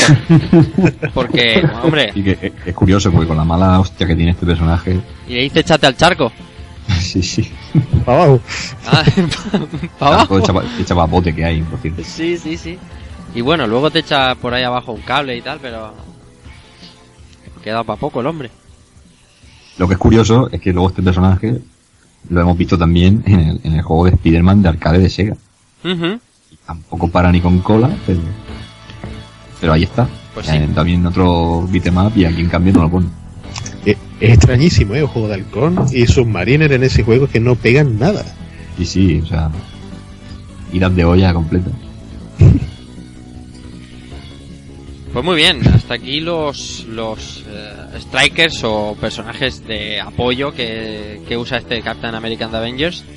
Si te parece Keiko y así te refrescas un poquito la garganta y todos los demás también, eh, ponemos una canción, ¿no? Pues sí, yo creo que sí, para descansar un poquito y para, para deleitarnos los- las orejas. Ujú. bueno, ¿qué canción, ¿qué canción le ponemos a los oyentes? Pues yo he escogido el tema principal de, de Capitán América en el Marvel vs. Capcom, que es épico total. Pues nada, eh, os dejamos con este tema del Capitán América del Marvel vs. Capcom y nada, enseguida volvemos con las pantallas, con las curiosidades y sobre todo con los comentarios de los amigos del programa aquí en Rejugando.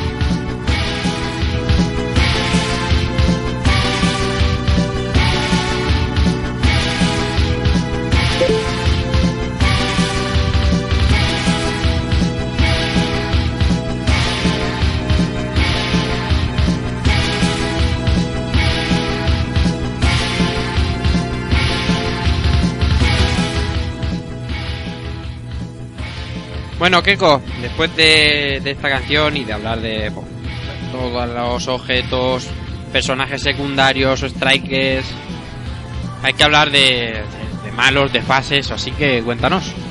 Sí, hay que meterse ya en lo que es la historia del juego y por Sí. qué vamos a luchar. Y bueno, digamos que la historia es la siguiente. Eh, Red Skull, que es, es un icono de- del universo Marvel, eh, ha reclutado una selección de supervillanos para que ejecuten sus planes de, de conquista sobre, sobre América. Y mediante modernos dispositivos y, y con su pasta, porque encima el tío les enseña, en la intro se ve claramente cómo les enseña la pasta, en plan tío Gilito con monedas de oro ap- apiladas, ahí diciendo, joderos que yo tengo todo esto eh, pues ha conseguido controlar las mentes de, de una serie de criminales y que bueno que de otra manera sería difícilmente que, que los tuviera a su cargo si no fuera por, por las máquinas que tiene de control mental. Y bueno no hace falta mucho más para comenzar una historia Marvel de, los años 90 Eh, eh, los Vengadores tienen que entrar en escena y como siempre el clásico es empezar por, por la ciudad así que la escena 1 titulada The Avengers básicamente es eso llegamos a, a, la- a las calles de Nueva York con esas frases bravuconas que se sueltan, esos magníficos FX. Y ya comenzamos con a reventar robots y tal. Y llegamos a, a una de las cosas bonitas que tiene este juego, que es lo de los mid, bosses, los jefes de, de mitad de fase. Y vemos cómo aparecen destrozando un banco eh, tres, tres individuos curiosos. Aclarar que son villanos muy de los 90 y finales de los, de los 80 de Marvel. Y tenemos a, a tres tipos. Empezaremos con Will Will, que es el, jefe final de la pantalla, que luego ya hablaremos de él, pero se quedan con nosotros en este caso eh, The Cloud y The Devil Laser, eh, que se- son Ulysses Cloud y Arthur Parks, respectivamente. Y nos atacan, nos atacan los dos a la vez. Uno con su, con su garra que nos lanza una especie de, de mano, pues, como decirlo, como de goma que nos atrapa. Y el otro, como su propio nombre indica, con, con un láser. Este enfrentamiento, pues bueno, el que le pillara de primeras en la época diría que es un poco abusivo, pero se puede, se puede llevar bastante bien. No sé si vosotros tuvisteis algún problema a la hora de esta pelea, pero vamos. Nah, es, es- es sencillo, en verdad, ¿no? Te los ves venir cuando se te van a cruzar para cruzar sus ataques. Sí, sí. Y es como un, como un training, ¿no? Un entrenamiento ahí de, de boss. Dice que por aquí por línea interna que Cloud lanza sonido sol- soldificado. Sí. Tiene la garra, lo, lo que hace eso, recoge el, el sonido ambiente y lo transforma en. Y en lo solidifica. Anda. Madre mía, Marvel. Ciencia pura. Marvel está muy enfermo. Hostia, me ha fumado. Bueno, pues después de, de vencer a estos dos tipos, eh, yo creo que sí, nos encontramos con el, después de unas pequeñas peleas y demás, llegamos a un parque, una zona así, digamos, más verde, y nos encontramos con el primer jefe que es eh, Will Will, David Cannon, que quizás sea el jefe que yo creo que más gente ha visto y que por su culpa mucha gente desistió en su, en su época porque eh, el enfrentamiento así de primera sorprende bastante cuando empieza a moverse como un ciclón por toda la pantalla ya que los poderes de este tío es eso, es como hacerse una especie de tornado y la verdad es que agobia un poco, sobre todo cuando pillas el juego de nuevas eh, a veces puede ser un poco frustrante, pero también yo creo que con, con los ataques especiales eh, se le puede dañar bastante rápido y lanzándole, sobre todo si acertamos a lanzarle todos los bidones y las cosas que encontramos por el escenario, nos lo ventilamos bastante, bastante rápido. Ujú. Y bueno, comparte con, con Red Skull, comparte ese ma- maravilloso FX de risa que parece una metralleta. Y con esto Pues terminamos la pantalla 1. Sí, luego decir pues que siempre antes de cada pantalla y después tenemos una- unos pequeños interludios a modo de, de viñetas de cómic que están bastante bien, Que mola muchísimo, muchísimo. que no- nos meten bastante situación, ya no, no por lo que nos cuente, pero por eso, pero porque respiran la estética de los cómics de aquella época. Entonces, bueno, luego tenemos siguiente nivel, Target Town. Eh, yo creo que esta pantalla es la que, la que dejó loco a, a- a mucha gente en su día, porque tras una, tras una breve pelea, eh, tenemos peleas, entiéndase, con enemigos normales, tenemos que el juego cambia de repente. O sea, vemos como nuestro, nuestro personaje salta y se queda en el aire y todo se convierte en un shooter, con lo cual yo creo que esta pantalla ha quedado en el recuerdo de muchos. Y, y no me quiero olvidar de mencionar el, el escenario de fondo, ese, ese mar con la ciudad de, de Nueva York al fondo, que está brutal. Y cuando llegamos a, a la ciudad que está totalmente destrozada y aparece aparece que, que podría ser el jefe final, pero es el, el jefe de mitad de fase, aparece Giant, Giant Robot, pero que es el centinela de los X-Men de toda la vida. Y como, como hemos dicho antes, es un, un sprite muy espectacular, para la época sobre todo, y que no deja de ser curioso el hecho de que tengas el nombre de robot gigante cuando es un centinela de los X-Men, y, y no sé por qué no es el único personaje del juego que no, que no tiene el nombre de su licencia real, o sea, no, no sé si será un problema de, de licencias y demás, pero sería un poco extraño, la verdad. Y como truco, puedo decir que prácticamente si nos quedamos anclados en un punto de la pantalla, pegaditos a la izquierda, yo creo que ni nos toca. Sí, es sencillito, bastante sencillito. Y eso que se pone a tirar rayos en varias direcciones y tal, pero creo que se puede, se puede hacer.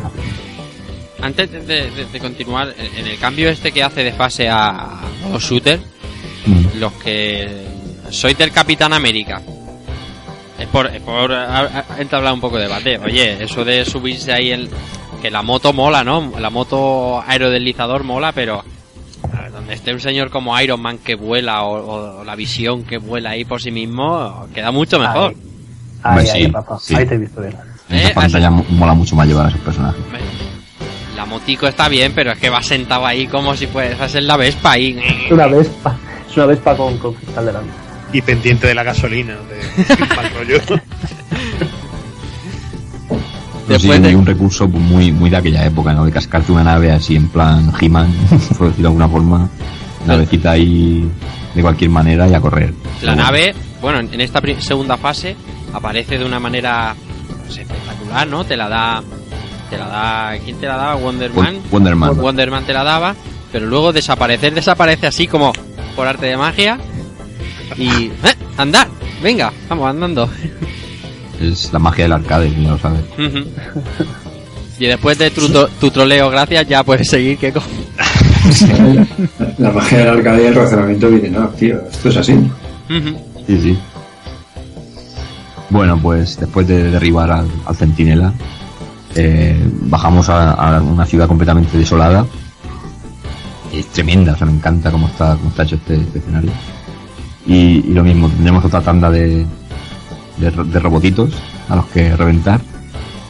Llegamos a, a otro jefe, un personaje un tanto peculiar de los Vengadores más clásicos, que es Grim Reaper, acá Eric Williams.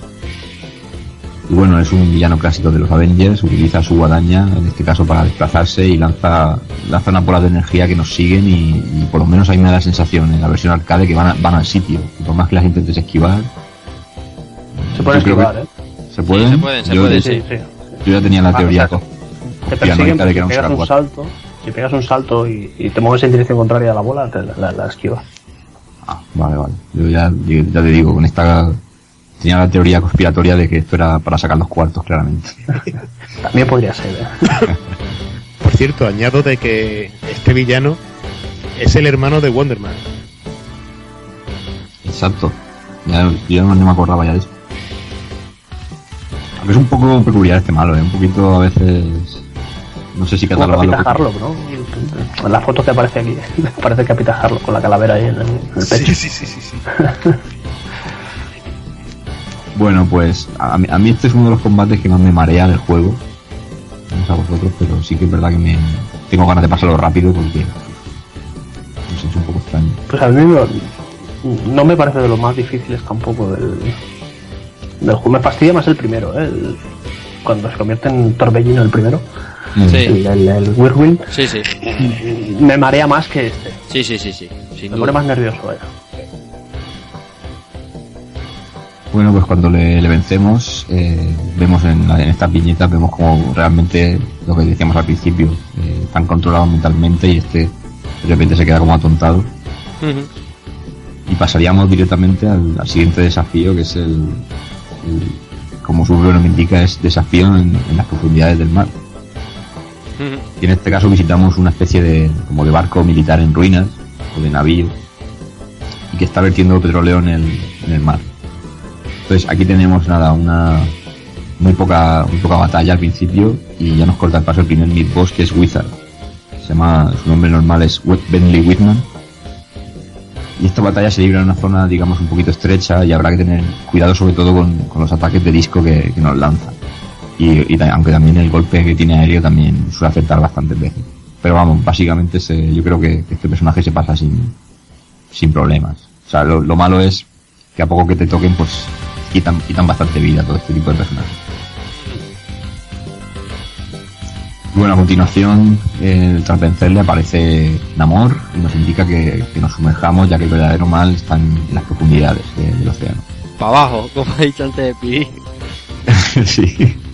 Y bueno, aquí pues rayadas otra vez. De nuevo nos conver- se convierte el juego en un, en un shooter. Y, y aquí en el caso de, de Capitán América y de, y del Ojo de Halcón, pues tenemos la particularidad de que les, les aparece una especie de escafandra Escafandra. con un, un motor en la espalda, un jetpack para poder pro- propul- propulsarse en el agua. Y bueno, pues recursos, ¿no? Para que no puede respirar bajo el agua. Ujú. Le pasa como, a- como a Kiwi o como al Toki, que le aparecen las gafas de buzo ahí de repente y ¡pum! Escafandra. Sí, a eso, eso es así. De nuevo la magia de los arcades, eso es buenísimo. Qué maravilla. Y tiene la cara así, el capitán así como inflado, como si estuviera aguantando la respiración ahí. Mola. Detallitos, tío. Mm. Y, y bueno, pues aquí tenemos los puñeteros eh, buzos estos que aparecen por, por debajo caminando y nos tiran los arpones y, y a veces dan un poco ganas de reventarlos porque es- siempre te comes alguno. Y como digo yo, los, los kamikazes y demás. Que antes se nos ha olvidado, se nos ha pasado a comentarlo en la pantalla del centinela. Tenemos antes del centinela un pequeño, no sé si llama los jefes, pero tenemos el avión este que nos lanza Sí, sí, como Sí. un nos, transportador. nos sí. lanza robots, pues que a veces parece más algo más del decorado que otra cosa, pero bueno. Pues nada, eh, cuando acabamos de, de quitarnos de en medio a todo, todos estos robots marinos, que aquí también en esta pantalla creo que aparecen minas también, por, Sí, por bajo el agua. Que te van siguiendo un poco. Sí. Tenemos pues uno de los jefes más curiosos del juego y totalmente inventado, totalmente inventado, que es el, el mech taco, que yo lo he, lo he bautizado como mech taco frito, pilotado claramente por el Rip. Claramente. claro que sí. Y bueno, yo creo que esto es más que nada una broma de Data East, y, porque esto en Marvel nunca se ha visto, yo creo. Y es un pulpo mecánico diseñado a la japonesa, ¿no? Con esa manera particular de hacer las caricaturas de pulpos, pues nos, nos lo han colado ahí. Y bueno, nos ataca con los tentáculos, que yo creo que también son fácilmente esquivables. Y con el cañón nos lanza una, una ráfaga de 6, 6, 5 o 6 rayos. Ujú. Que si nos, nos colamos justamente en medio de cada uno, pues los esquivamos también fácil. Y eso, a, a base de tiros nos lo vamos a quitar bastante fácil. Y bueno, tras esta batalla nos colamos ya en, en la base submarina que, que tiene Red Skull y llega el momento, momentazo See My Power. Que es el, el enfrentamiento contra el mandarín. En un, en un efecto de sonido realmente ridículo. A ver. Maravilloso. Es, es muy grande, es que es muy grande. Claro que sí. Bueno, Keiko, dime. Bueno, pues eso, nos enfrentamos al mandarín, ya es uno de los villanos gordos gordo del universo Marvel. No es, no es Ben Kingsley, no es el actor que lo encarna en Iron Man 3, afortunadamente. Y bueno, quizás sea una de las batallas, digamos, las que más tendremos que mover, porque el, el- eso sí, nos, nos conseguimos reponer de este grito de guerra. Y digamos que, que este, este villano se mueve en base a sus poderes, y veremos cómo se va teletransportando por el escenario, deslizándose, y va creando dobles suyos, y aunque sobre todo lo más peligroso es cuando se pone a lanzar rayos de, de fuego y de hielo, y sobre todo tenemos que atacar en el momento en que nos, nos persigue caminando. Ahí si nos si nos centramos en el con, con el tema de los golpes especiales, también lo herimos, lo herimos bastante. Lo único es eso, que como nos impacte el tema de los rayos y tal, nos deja bastante, bastante, bastante un, un mandarín también muy de los 90 con una armadura azul, que eso ya prácticamente no se, no se ha vuelto a ver más. Y bueno, llama, llama bastante la atención. No es, el, no es digamos, el, el que he puesto yo en la foto de- del guion que estamos tratando, pero, pero bueno, es, es curioso. Sí, es azul, azul, azul llamativo. Sí. Bueno, y tras vencerle, pues los Vengadores se enteran de que Red Skull planea un ataque contra, no solo contra América, sino contra todo el planeta Tierra a través de, de un artefacto creado en, en una base secreta ubicada en, en la Luna. Es el que da nombre a la siguiente fase, es la penúltima, el último nivel, que es el de Giant Laser Cannon. Pero escúchame, a ellos se la chufla que sea para toda la Tierra. A ellos con lo de América les bastaba, ¿no? Hombre, claro, por Hombre. supuesto. Fuera de América hay agua. En las películas todo el mundo va a atacar a Norteamérica, los demás somos todos un cero a la izquierda. Hombre, claro, claro que sí. Aunque, aunque tengo que decir que en el universo Ultimate, concretamente en el apartado de los Vengadores, eh, hay una especie de batalla que, que está bastante. Que, que ha influenciado bastante la película de los Vengadores, en la que se congrega a superhéroes de todo el mundo, porque son como superhéroes generados genéticamente, como Capitán América. Y aquí que sa- Leticia y Sabater. veremos. Sí, dime, dime. Digo, si aquí sale Leticia Sabater, No. modificado, modificado Pero- genéticamente, Pero te puedes quedar loco porque sale el Capitán España. O sea que. hombre. ¿Qué? Correcto, por lo menos. No, eh, eh, la explicación es fácil. Digamos que en el universo Ultimate todo se hace de una manera un poco más, entre comillas, reali- realista, entre comillas. El capitán España. Y bueno, con el, con el proyecto este de- del super soldado, pues eh, digamos que se, se expande y se va utilizando en todos los países para generar un- una especie de ejército de defensa superheroico, ¿no? Y cada país tiene su, su digamos, su capitán América, por decirlo así. Eh, tenemos a, a- a un personaje representante de Italia, otro de Francia, el de España tiene también, el de España tiene su, su momento de gloria y de hecho todo el conflicto es una especie de metáfora de, de la guerra de América con el Oriente Medio porque el, el villano que, que lía todo es un es un chico de no me, acu- no me acuerdo exactamente si es de Turquía o de Marruecos que da con la fórmula y se convierte en un super bestia como Capitán América y se lía una tremenda Mm. que no deja de ser curioso Y aquí es cuando yo he ido a buscar la información del Capitán España y he encontrado un TVO del año X que es del Capitán España, que no tiene nada que ver con Marvel, que telita. Ujú. es que Trae con gorra de marinero, Oh, no, que no es el mismo, obviamente. Que podría llevar montera de torero, podría ser peor. Podría, Pero que, pero que esto no. en vez de, en vez rescatar no. personas, pues rescata bancos y autopistas. Ya digo, no, no sé exactamente, cre- creo que es el Capitán España, pero vamos, es una serie de personajes que todos vienen a representar la fórmula de, de Capitán América aplicada a otros, a otros países. Bueno, Bueno, llegábamos a la, a la pantalla 4. pues sí, eh, a través de un interludio bastante chulo, vemos como, como de la Tierra sale el mítico Quinjet, que es la nave de los Vengadores, con un pedazo de sprite guapísimo. Sí. Y llegan a una base espacial de Red Skull, ahí entre explosiones y demás. Y aquí ya empezamos a ver eh, a, los enemigos normales, ya los vemos más potenciados. Y con y aquí ya cogemos ítems un poco más lógicos como como zonas, yo que sé, cómo, cómo calificar eso, pues son como como generadores de energía que hay dentro de la base o bueno, dispositivos que, ya- que eso se puede tolerar un poco un poco más. Tras pelear, esta pantalla ya empieza a complicar la cosa. Cuando ll- después de una, de unas breves peleas nos llegaría el primer mid boss que aquí tiene tela. Porque ahora vamos a hablar de, de un personaje mítico y es que hablamos de Juggernaut, Kane Marco, que es un Juggernaut un tanto raro, porque a, a poco que sepáis un poco de, ya no de Marvel, sino de los juegos míticos de Capcom de peleas, sabéis que Juggernaut no cabe en la pantalla.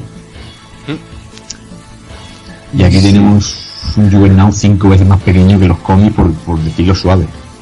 O sea, por decirlo suave, eh, que no da, no da ni miedo. Es que la, la última imagen que recordaba de Juggernaut de cuando leía cómics era con, con Spider-Man, que, que además lo dibujaba, le estaba buscando ahora imágenes, de- lo dibujaba Todd McFarlane, y era enorme, o sea, Spider-Man, todo Spider-Man era la cabeza de Juggernaut. Y cuando me lo he encontrado aquí, digo, digo, este es Juggernaut, digo, ¿qué le, está, qué le ha pasado? ¿Me lo han encogido? ¿O ha pasado por alguna máquina rara? O no sé, Sí, lo, han, lo han encogido y le han metido una, una especie de bola en la cara para que no se le vea. Pero mira que feo el sprite, eh, madre mía. Es Dios. horrible. es- No tiene nada que ver. ¿eh? No, no, no, no. Pero O nada. sea, si ya, si ya la versión que sale en las pelis de los X-Men era un poco Bueno, Venida menos. es que no, es que no se puede, joder, es que meter un personaje como Juggernaut, que es gigantesco, pues que no, no, no, o, lo haces muy bien o la cagas. Pues sí, aquí metes un actor que tampoco es que sea especialmente grande, Vinnie Jones, pero esto ya es de risa. Esto no es Juggernaut, esto es cualquier otra cosa, tío. Sí, no, esto es una, un- una cosa un poco extraña y, bueno, en, por lo menos en el X-Men de Mega Drive le vemos la cara. También es un Juggernaut bastante pequeñito, pero pero no sé, es un poco... Teniendo en cuenta que han creado en este juego a Centinela, no sé qué problema había con hacer el Juggernaut, pero... Eso te iba a decir, Pues sí. lo hubieran hecho algo así eh, parecido a eso, hubieran salido Bueno. el paso medianamente bien. Sí, Pero, pero fíjate que el centinela está quieto y tiene sentido que esté quieto. Pero si te enfrentas con Juggernaut y Juggernaut no se queda quieto, es un animal, te ataca. y- Ya, pero pero no- no- probablemente se hubiera, hubiera reventado la, la placa, no hubieran podido mover eso. Bueno, puede ser, puede ser perfectamente así, ¿eh? O sea, su- sus razones tendrían. Sí, seguramente. Pero metes otro personaje, yo qué sé. Sí, eso, eso también.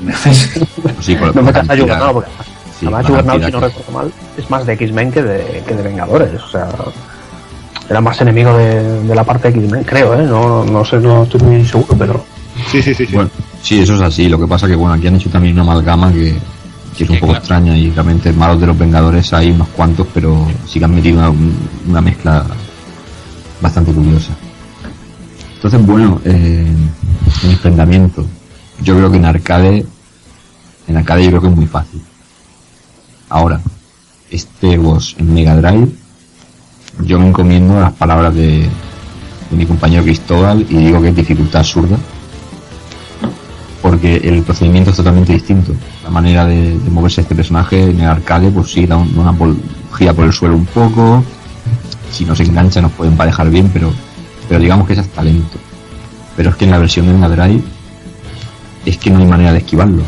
Es que va a toda leche y, y ahí pierdes siempre una vida o dos fijo.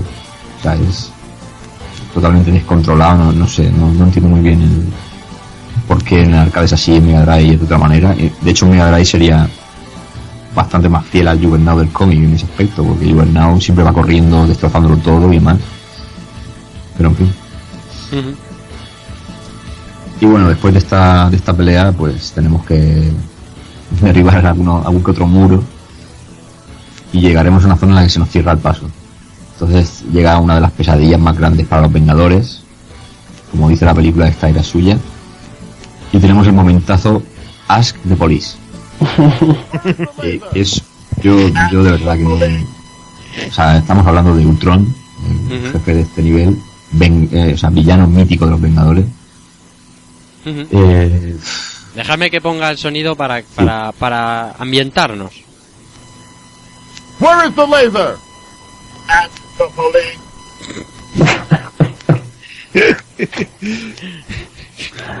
El- Cutrón, en vez de Ultron, Cutrón. o sea, ¿dónde está el láser? Pídeselo a la policía o, pre- o Pregúntale a la Pregunta. policía. pregúntale. O sea, Mm. ¿cómo se come esto? Pues sí, es lo que... ¿No tienes otra cosa mejor que decir? O sea,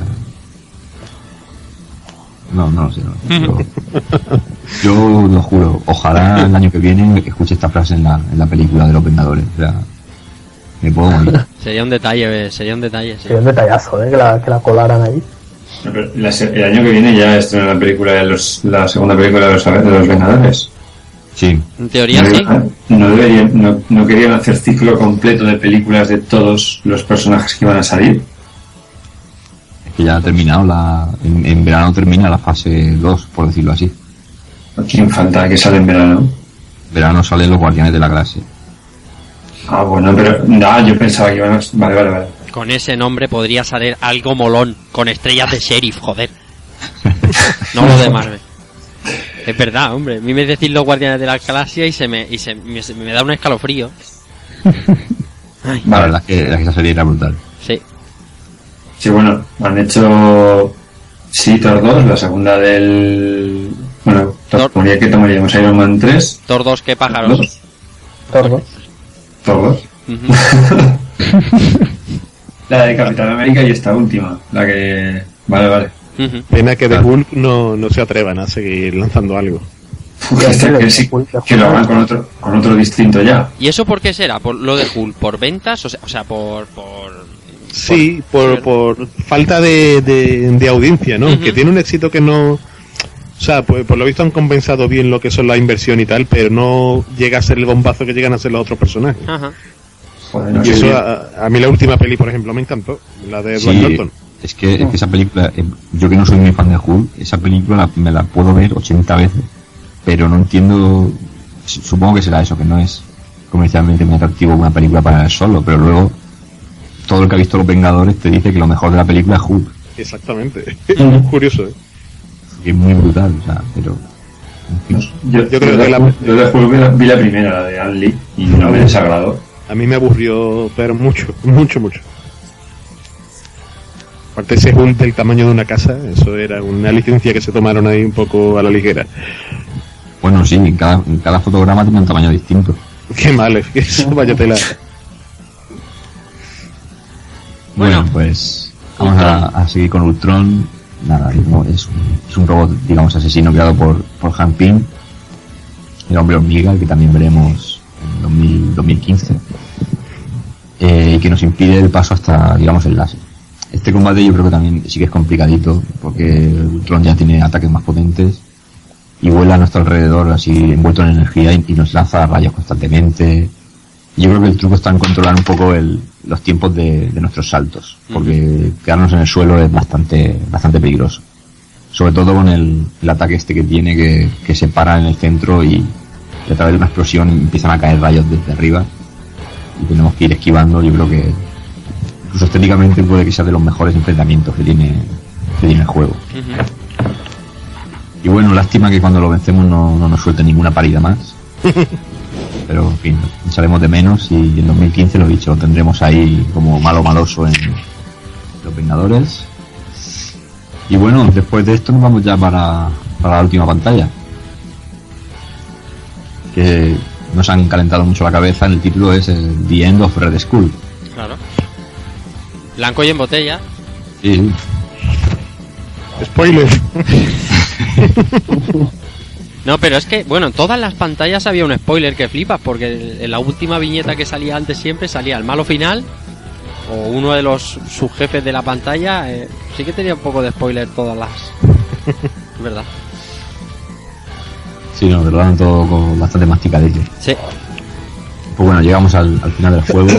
Los Vengadores abren paso y llegan a la Luna, donde está situado el, el peligroso y gigante láser de Red Skull. Y estamos en otra fase de, de vuelo y disparos, donde otro avión nos lanzará robots kamikazes y ese tipo de cosas. Ujú. Es otra, otra cosa mítica de los arcades, ¿no? De repetir sprites, un montón. Claro, claro. Y al llegar a la Luna tendremos que derribar el, este pedazo de cañón y nos adentramos ya en los dominios de, de este mítico villano nazi. El aspecto de los fondos en cierto momento recuerda un poco a diseños de Giger, en algunos, el famoso diseñador de, de toda la estética de Alien. Hay alguna especie de, de cosas orgánicas ahí en el fondo que recuerdan bastante. Ujú. Maestro Guilla. Sí. Y, y luego caemos por una especie de rampa hasta encontrarnos con, con Crossbones o Calavera, que se marcha y nos deja con unos amigos suyos que son como dos clones de Controller, eh, Basil Sandhurst. Y es una lucha en la que los dos clones de- del controlador nos tiran el paso en, en un estrecho lugar que, por si fuera poco, nos amenaza desde el suelo, con un, con un par de sierras giratorias que aparecen en, en unos carriles. Y yo creo que, que estéticamente mola bastante, es un concepto bastante bueno para hacer incluso hoy día como, como pelea. O sea, aparte de los rivales fuertes, pues si te ponen el escenario difícil, pues también está bastante bien. Ujú. Yo creo que, que la pelea con ellos es bastante fácil, pero claro, las sierras son la, la mayor molestia. Aunque aquí Aníbal ver, por lo visto, no... no Yo, yo, tal y como aparece, les pega, te quedas en la baldosa, o sea, en la misma baldosa los, a- los arrinconas contra la, pu- la, la puerta y les aporreas el botón, no, no les dejas levantarte y como las sierras van a través de las juntas de las baldosas, Exacto. tampoco te dan. Entonces, te los zumbas, se abre la puerta y ya te digo, las tres o cuatro partidas que, que, que he jugado estos días y he llegado hasta aquí y no me han tocado ni una vez. O sea, Ahora luego no, nos no, dirás aportando truquicos ahí. Decía Albert que luego nos contará con cuántos créditos ha llegado aquí. Bueno, eh, sí, os lo puedo decir tranquilamente. No, no, luego, luego, luego, He, he luego. rebajado mi marca, pero Luego, luego. llegué con 31. O sea, bueno, la, la primera vuelta me pasé el juego con 31 créditos. Di que sí, hombre. Tú por lo menos has llegado. Y el otro día la rebajé y me quedé en 20. O sea que es, es rebajable, lo que la primera vas ahí a, a ver el final. Si no conoces mecánicas, no conoces nada, pues pasa lo que pasa. Ujú. Si haces un cálculo por 25, creo que me salían unas 700, 800 pelas de la época que me, Sí, sí. que me hubiera dejado ahí. O sea una pasta, una pasta. Bueno, más que Eso, eso me dejé yo en el Cadillac Antinosaurus en su, en su época.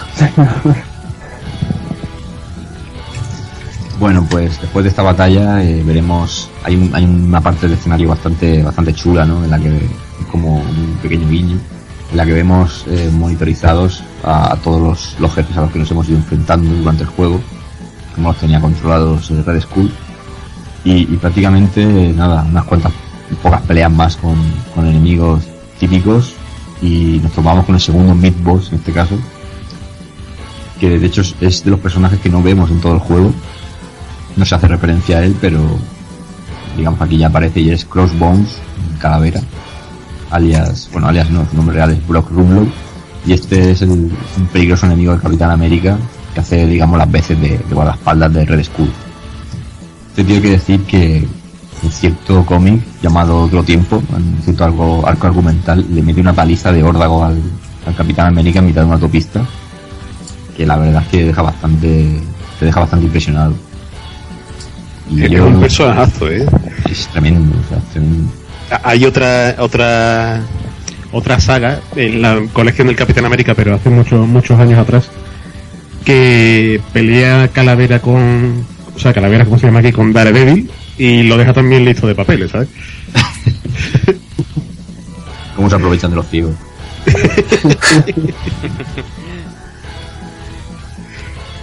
Pues sí, es un, es un bestia. Yo siempre lo. Este tipo de, de enemigos para mí son siempre lo- los Venom de cada personaje, ¿no? Yo creo que es el Venom de, de Capitán América. Y, y eso, es una batalla, digamos, sencilla la que tenemos con él relativamente. Digamos que siempre nos lanza dos tandas de, de cuchillos que son más o menos fáciles de esquivar y luego nos saca unas como una especie de nos tira como una especie de minas inteligentes que nos van siguiendo que incluso si habéis visto el taller de Soldado de Invierno lanza algo parecido dentro de este personaje hace un atentado terrorista y lanza algo parecido en un coche y bueno la ventaja que tenemos es que las podemos coger y, podemos lanzarlas contra él y entre eso y sobre todo los golpes especiales de cada personaje podemos aca- acabar con este gorilón relativamente rápido, porque hay veces que cuando se le toca mucho la moral también tiene una especie de golpe de voltereta que, que puede fastidiar bastante. Y decir que bueno, también lo vamos a ver en el Soldado de Invierno, aunque parece que por ahora lo vamos a ver con, con estética civil, por decirlo de alguna manera. No sabemos si se lo habrán reservado para la tercera parte, pero bueno, también lo vamos a tener. Y después de esto, ya por fin da la cara Red Skull, famoso Johann Smith. Y bueno, intenta en un primer momento escaparse, pero al final acabamos, acabamos eh, pillándolo después de unas cuantas peleas. Nada, el, eterno archienemigo y nemesis del Capitán América eh, se enfrenta a nosotros en un combate cuerpo a cuerpo, una especie de variante de Kung Fu tanto rara, con unas patadas aéreas que a veces sobrepasan toda la pantalla, no sé, un poco una estética un poco rara, digamos, para este personaje que no. En los cómics no se define mucho por luchar, aunque se supone que, que puede hacerlo perfectamente. Y bueno, básicamente tendríamos que esquivar este, este golpe porque podemos podremos vencerlo también relativamente fácil. Lo que pasa es que después se explota, así, tal cual explota y se convierte en, en otra cosa muy distinta. Y estamos an- ante lo que de verdad, digamos, define un beat'em up, ¿no? Que es siempre ese enemigo final totalmente burro, totalmente bizarro y abusón, ¿no? Y es ese, ese mech, mech school, que es otra argucia más de Red, ¿no? Estábamos luchando contra un doble suyo que se convierte finalmente en, en una bestia mecánica de 3 o 4 metros, que incluso puede recordar un poco al, al titán colosal de, Hombre, un poco dice. de, del ataque ¿verdad? titán. Es el titán colosal, pero en, me- en mecha. Sí, sí, en robot, claramente. Y bueno, pues es lo que hemos dicho, abusivo hasta, hasta decir basta, con armas de todo tipo, disparos en círculo, misiles, bombardeos, tornados. O sea, lanza los propios tornados de, de sea, como, ¿no? Ujú. lanza un pedazo de rayo de pecho a lo más Bigger Z Sí, señor. y, y luego tampoco duda en, en utilizar sus propios brazos como, como misiles, ¿no? Y en este, en este combate prácticamente hay que hay que utilizar todos los recursos aprendidos y prácticamente restar, simplemente empezar a movernos, palmar los créditos que hagan falta y, y ya pasarse el juego y. Porque es que ya es, es que estrategia no me, atrever- no me atrevería a decir ninguna contra este personaje. Simplemente que, los disparos en círculo sí que es verdad que, que se pueden esquivar hasta cierto punto. Pero después No es de- muy- Es muy complicado, ¿eh? El- la, la- la última vez que llegué aquí es bastante asequible. Dentro de. Pues es más chungo. Yo que encontré, o no le he encontrado el punto a, a Crossbones, pero me parece más chungo Crossbones o incluso el primer enemigo. Ah, que este. bastante loco este. Eh, Tiene muchos ataques, pero no son tan complicados de, de- de esquivar. Cuando se pone a disparar así alrededor, le pegas escudazos o le tiras el especial y le haces bastante, le haces bastante daño. No sé, es- no encontré que fuera ex- excesivamente difícil. A mí, me peligró. La última vez que jugué contra él casi se me acaban los créditos y por no darle al F1. El problema es que con este enemigo, o sea, tal y como se nos presenta, y, y posiblemente por eso de que estamos en el final, hemos echado créditos y tal y cual, vamos ya con tal ansiedad, ¿sabes? Que, Sí, sí, que- que que lo quieres más, lo- te lo quieres zumbar y vas a lo loco. Sí, sí. se dejan de analizar los patrones de ataque con propiedad y, y muertos. Estoy contigo, estoy contigo. A mí me hace gracia la, la manera de morir. Hace plan carretilla, hace... Va viendo hacia atrás y cae encima. Carrete es cool y se lo carga. Pero, me parece graciosa la, la muerte. Es un poco ridícula, pero... Sí, no, no. Pues nada, tras, tras vencer a este género, los, los Vengadores escapan en el Quinjet con el deber hecho en un 90%, porque para empezar no consiguen arrestar físicamente a Red Skull, que parece, no obstante, como dice Albert, morir en todo el lío que se forma, pero que después veremos cómo huye en una nave privada. Eso es siempre un clásico, hay ciertos villanos que nunca pueden morir. Y como no, nos deja una vez más, como tantos interludios en el juego, su risa, su risa de metralleta.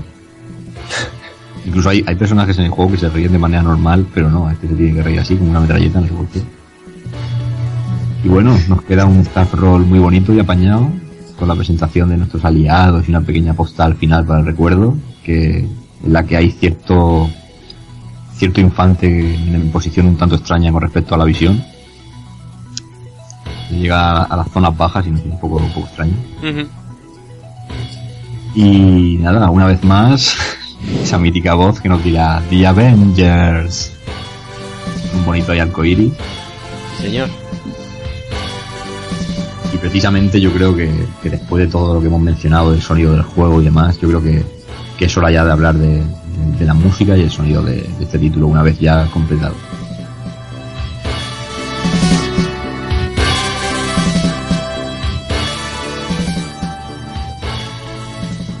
Bueno, pues el sonido, tú nos dirás, eh, ¿cómo se escucha esta obra? Por lo primero que voy a decir es que este apartado se lo voy a dedicar a Cristóbal porque yo esta semana me- he reído a gustísimo porque colaba, colaba el tema de Avengers por redes sociales, por WhatsApp, por todas partes y, y yo me- no sé, yo es que me, me imagino a Cristóbal en, en sus ámbitos cotidianos, yo qué sé. eh, papá, dame, dame un Danone o algo y él se giraba y decía The Avengers.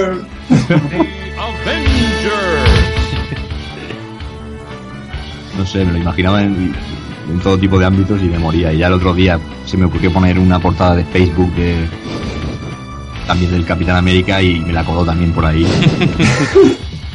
y yo lo veía y me, te, te lo juro, me, me moría yo solo aquí en mi casa. O sea que bueno, pues ese Avengers lo, lo vamos a oír hasta, hasta la saciedad en el juego. Lo primero vamos a hablar un poquito de los FX, que hemos comentado un poquito, ¿no? El, está el Avengers, el, el OK Go, que es también una, una constante antes de, de las fases de, de disparo. Eh, el Avengers Assemble también. Ujú. Avengers Assemble. Son frases muy, muy bravu- bravuconas y, y sobreactuadas que, que parece que gustan en Data East porque hay juegos como el Night Slashers, eh, que es un beat'em también más, algo más clásico que de lo normal, que, pero solo que, que es contra zombies. Y también hay, hay voces así en plan Capitán América bastante, bastante curiosas. A veces parece que habla el, el Capi y compañía con un polvorón en la boca, ¿verdad? Cuando Sí, los samples estos tan peculiares. Sí. Sí, sobre todo cuando tienen que decir más de tres palabras, se, se nota mucho. Avengers Assemble. Polvoronazo ahí. Bueno, destacar momentos grandiosos que hemos visto antes o, o hemos oído. La llegada del mandarín, si Rafa me la pone otra vez, yo lo agradezco. La llegada del mandarín. Ah, sí, eh, te la pongo. See my power. Maravilloso. Es que esto yo no sé si es el mandarín o o una, una gogo de chueca o... Es de loca total, vamos. Ya te digo. Ya ves. Bueno, luego también, pues eso, las consabidas risas, ¿no? Que hemos comentado que, que no, se, no se calentaron mucho la cabeza. Y bueno, y momento what the fuck total, ese, esa conversación entre Capitán América y... o el personaje que llevemos y Ultron, que es... Si queréis la recordamos de nuevo, pero... Where is the laser? At the police. Where is the laser? At the police. A gustísimo se quedaron. Me lo voy a poner de WhatsApp. Y quiero esta línea de diálogo en Vengadores 2, la quiero ya. Sería. ¿Y qué más? Bueno, luego ya en el tema musical, hombre, decir que, que sin ser sobresaliente, yo creo que queda en la memoria, ¿no? Eh, Son músicas muy alegres y tal, que no serán las mejores del mundo, pero yo creo que, que ambientan muy bien y, y te animan mucho a jugar. Sobre todo el detallito este que de luchar contra los bosses y que cuando le hemos restado más o menos el 70 o 80% de la vida, pasa la música de ser así como siniestra a, a plantearnos la, la canción de- principal del juego como para darnos ánimos y, que nos indica que la victoria ya anda cerca. La verdad es que en el apartado sonoro, yo para mí, eh, yo personal, cumple, ¿no? Ambienta bien lo que es un juego basado en un cómic Marvel, eh, los FX, o- pues hombre, eh, quitando las coñas de los que hemos puesto y tal, están bien llevados, están los golpes suenan bastante bien, no sé, me, me atrae bastante el apartado sonoro de este juego, no sé vosotros. Speedy, ¿a ti te cómo te parece este el apartado sonoro de este juego? Muy en la línea de lo que venía ofreciendo Dota East. Eh, muy mucha contundencia sobre todo. Y eso es algo que desde las explosiones hasta las propias percusiones y, y platillos ampliados que tienen en la instrumentación, pues, pues lo que transmite es que trabajas en el salón y escuchabas desde las voces de los personajes muy fuertes, muy, muy agudo todo. Y me, me gusta, incluso el tema, la- las melodías compuestas están súper bien, son muy pegadizas, muy superheroicas, me, me mola. Sí. ¿Y a los demás? Eh, José Manuel, Cristóbal. No, está bien, la, la melodía principal del, del título al final sí que igual se hace un poco pesada también, por sonar muchísimas veces. Sí. Está bien el, el tema, lo que dice que, que está bien cuando te peleas con el boss, que al final, en plan, casi rollo Power Rangers, que sale de nuevo al final cuando están hechos polvo de nuevo la, el tema, pero es que es tantas veces que al final se hace un poco pesada. Y las demás, pues bien, sin más. Pero aún así está, aunque sea un poco pesada, está muy chula, es una, es un tema muy guapo. Y sí, muy de superhéroes. Realmente, pues, ambientando, ¿no? que es lo que tiene que hacer. Pues sí. La verdad es que tú, Keiko, me imagino que opinaréis todos en la línea, ¿no? Porque eh, es- Sí, es que a ver, mm, me puede gustar mucho Marvel y tal, pero hay que admitir las cosas y, y me son tonadillas que cumplen. Lo que pasa que es que a veces se pasan de, de repetición. Pero vamos, el tema principal, sí, estoy totalmente de acuerdo con Cristóbal, es, es, el, que- es el que se te queda realmente en la memoria, porque el resto son parecidos, si, no- si los analizamos son bastante parecidos. Pero que bueno, que es, es para eso, es para ambientar claramente un cómic de- justamente de los años 90, colorista total. Yo es que no, yo pensaba que todo el juego era la misma, la misma canción, ¿eh? Estoy No, suena, suena, Yo he tenido la sensación de que el juego es solo la, la canción principal. suena muy del rollo toda la banda sonora, muy de ese, o sea, muy, temas muy parecidos, Mm. poco desmarcados, pero que como ha dicho Speedy, que muy superheroicos, así que ambientan. Sí, sí, no, que queda, que queda muy bien. Pero, pero es eso, tienes la- yo he tenido la sensación de, de- de todo el juego la misma canción. A mí me, me- estoy aquí dándole vueltas a la analogía que ha hecho José Manuel Cristóbal, que creo que es súper acertada de- del tema Power Ranger, ¿no? De cuando ya vas a, a batir al enemigo suena la tonadilla típica. Sí, es verdad que en los Power Rangers pasaba, tío, es verdad. Pero ese es una- un recurso bastante común en, este Sí. tipo de, de, de historias. Pues, está bien, o sea, no, no molesta. Yo digo que se hace un poco pesada porque es, una, o sea, es muy continuada en la melodía todo el rato. Y lo que dice Albert de que es siempre la misma, pues sin habernos puesto a analizarla tampoco, lo he hecho. Tampoco parece tan descabellado que pudieran ser diferentes versiones ligeramente modificadas de la misma a diferentes eh, velocidades y tonos, porque pues, al fin y al cabo, pues así también se ahorra, se ahorra memoria, para No, que no pero- vamos a engañar. Yo sí me he parado a escucharla esta semana más detenidamente y sí que son diferenciados. Son composiciones distintas, pero muy en la línea. Claro, claro, exactamente. Que van con una especie de premisa común todas. Eso es. Pero vamos, que, que sí, y aparte, si, no, si lo analizamos bien, el juego está hecho por japoneses. El detallito este de los bosses, claro, efectivamente, muy Power Ranger. Pero es que encima hay movimientos incluso de la visión que para mí son muy de, de personajes de este estilo. ¿no? Cuando la visión va corriendo parece un Power Ranger a veces. Que se nota, se nota que aquí han medio mano japo- los japos. ujú. La mano nipona se nota, sí, sí, sí. Power Ranger rojo siempre es respeto. sí, pero, El pero respeto. Pues te atacan por detrás. Y bueno, eh, más cosas. Eh, Keko. Bueno, yo el siguiente apartado que vamos a tratar lo he llamado Vengadores, soltad la mosca. Bien, ¿Por qué? bien, bien. Porque estamos hablando de un arcade, estamos hablando de, de que estaban hechos para sacarnos el dinero en la programación de los juegos. Entonces, bueno, vamos a hacer, primero vamos a hablar de lo que es objetivo y vamos a hablar del tema de continuar o recuperar energía. Esto es, normalmente si nuestro personaje muere, se puede continuar como toda la vida, se ha hecho, eh, se, se echan créditos y se sigue con el mismo o distinto personaje. Aquí bien. Pero luego este juego nos da una, una otra opción que es recuperar energía cuando la tengamos la salud a punto de acabarse. Eh, digamos que eh, el juego nos avisa de que podemos, eh, con el crédito que tengamos, podemos utilizarlo ya y, y subir toda nuestra energía y continuar sin, sin parones, por, por decirlo así que me parece que es bastante bastante original, ¿no? No, no, no recuerdo muchos juegos que tengan esta, esta opción, ¿no? Por lo menos yo no los he, no los he tocado. No, no caigo yo tampoco en. No me viene a la cabeza. A lo mejor. a- No sé, al maestro Speedy se le ocurre alguno que, que tenga un sistema parecido a esto. Lo tengo en la punta de la lengua, a ver si se me viene. A ver si te viene. Algo hay por ahí, ¿no? Creo- sí, sí, lo hay seguro. Lo Bien, hay bien. seguro. Seguro, seguro. Mm. Jope, pero estoy un poco en blanco. A Bueno, ver. no, no te preocupes. Seguimos y seguro que te viene. Ahora me saldrá. Claro que sí. Bueno, eh, luego ya empiezan aquí la- a aparecer las cosas que a mí me parecieron sospechosas en su tiempo, que he vivido yo, pero por defecto yo creo que no son así. Entonces, bueno, cuando yo jugaba en la recreativa, mm, yo creo que la, la tocaron, tocaron algo en el salón porque, en el salón recreativo porque el personaje sin sufrir daño, digamos que iba perdiendo energía progresivamente. Que sí que hay, sí que hay juegos que esto es así, pero pero como he podido comprobar con, con este título, no es así de recibo. Entonces, yo jugaba y sabía que, que más allá de la segunda o tercera pantalla no iba a pasar, porque Porque había un contador, digamos. sí, o sea, yo veía la, la energía del personaje reflejada en números, pero que iba bajando aunque no te tocaran. Y entonces te sentías un poco, eh, digamos, como, como jugar contra reloj.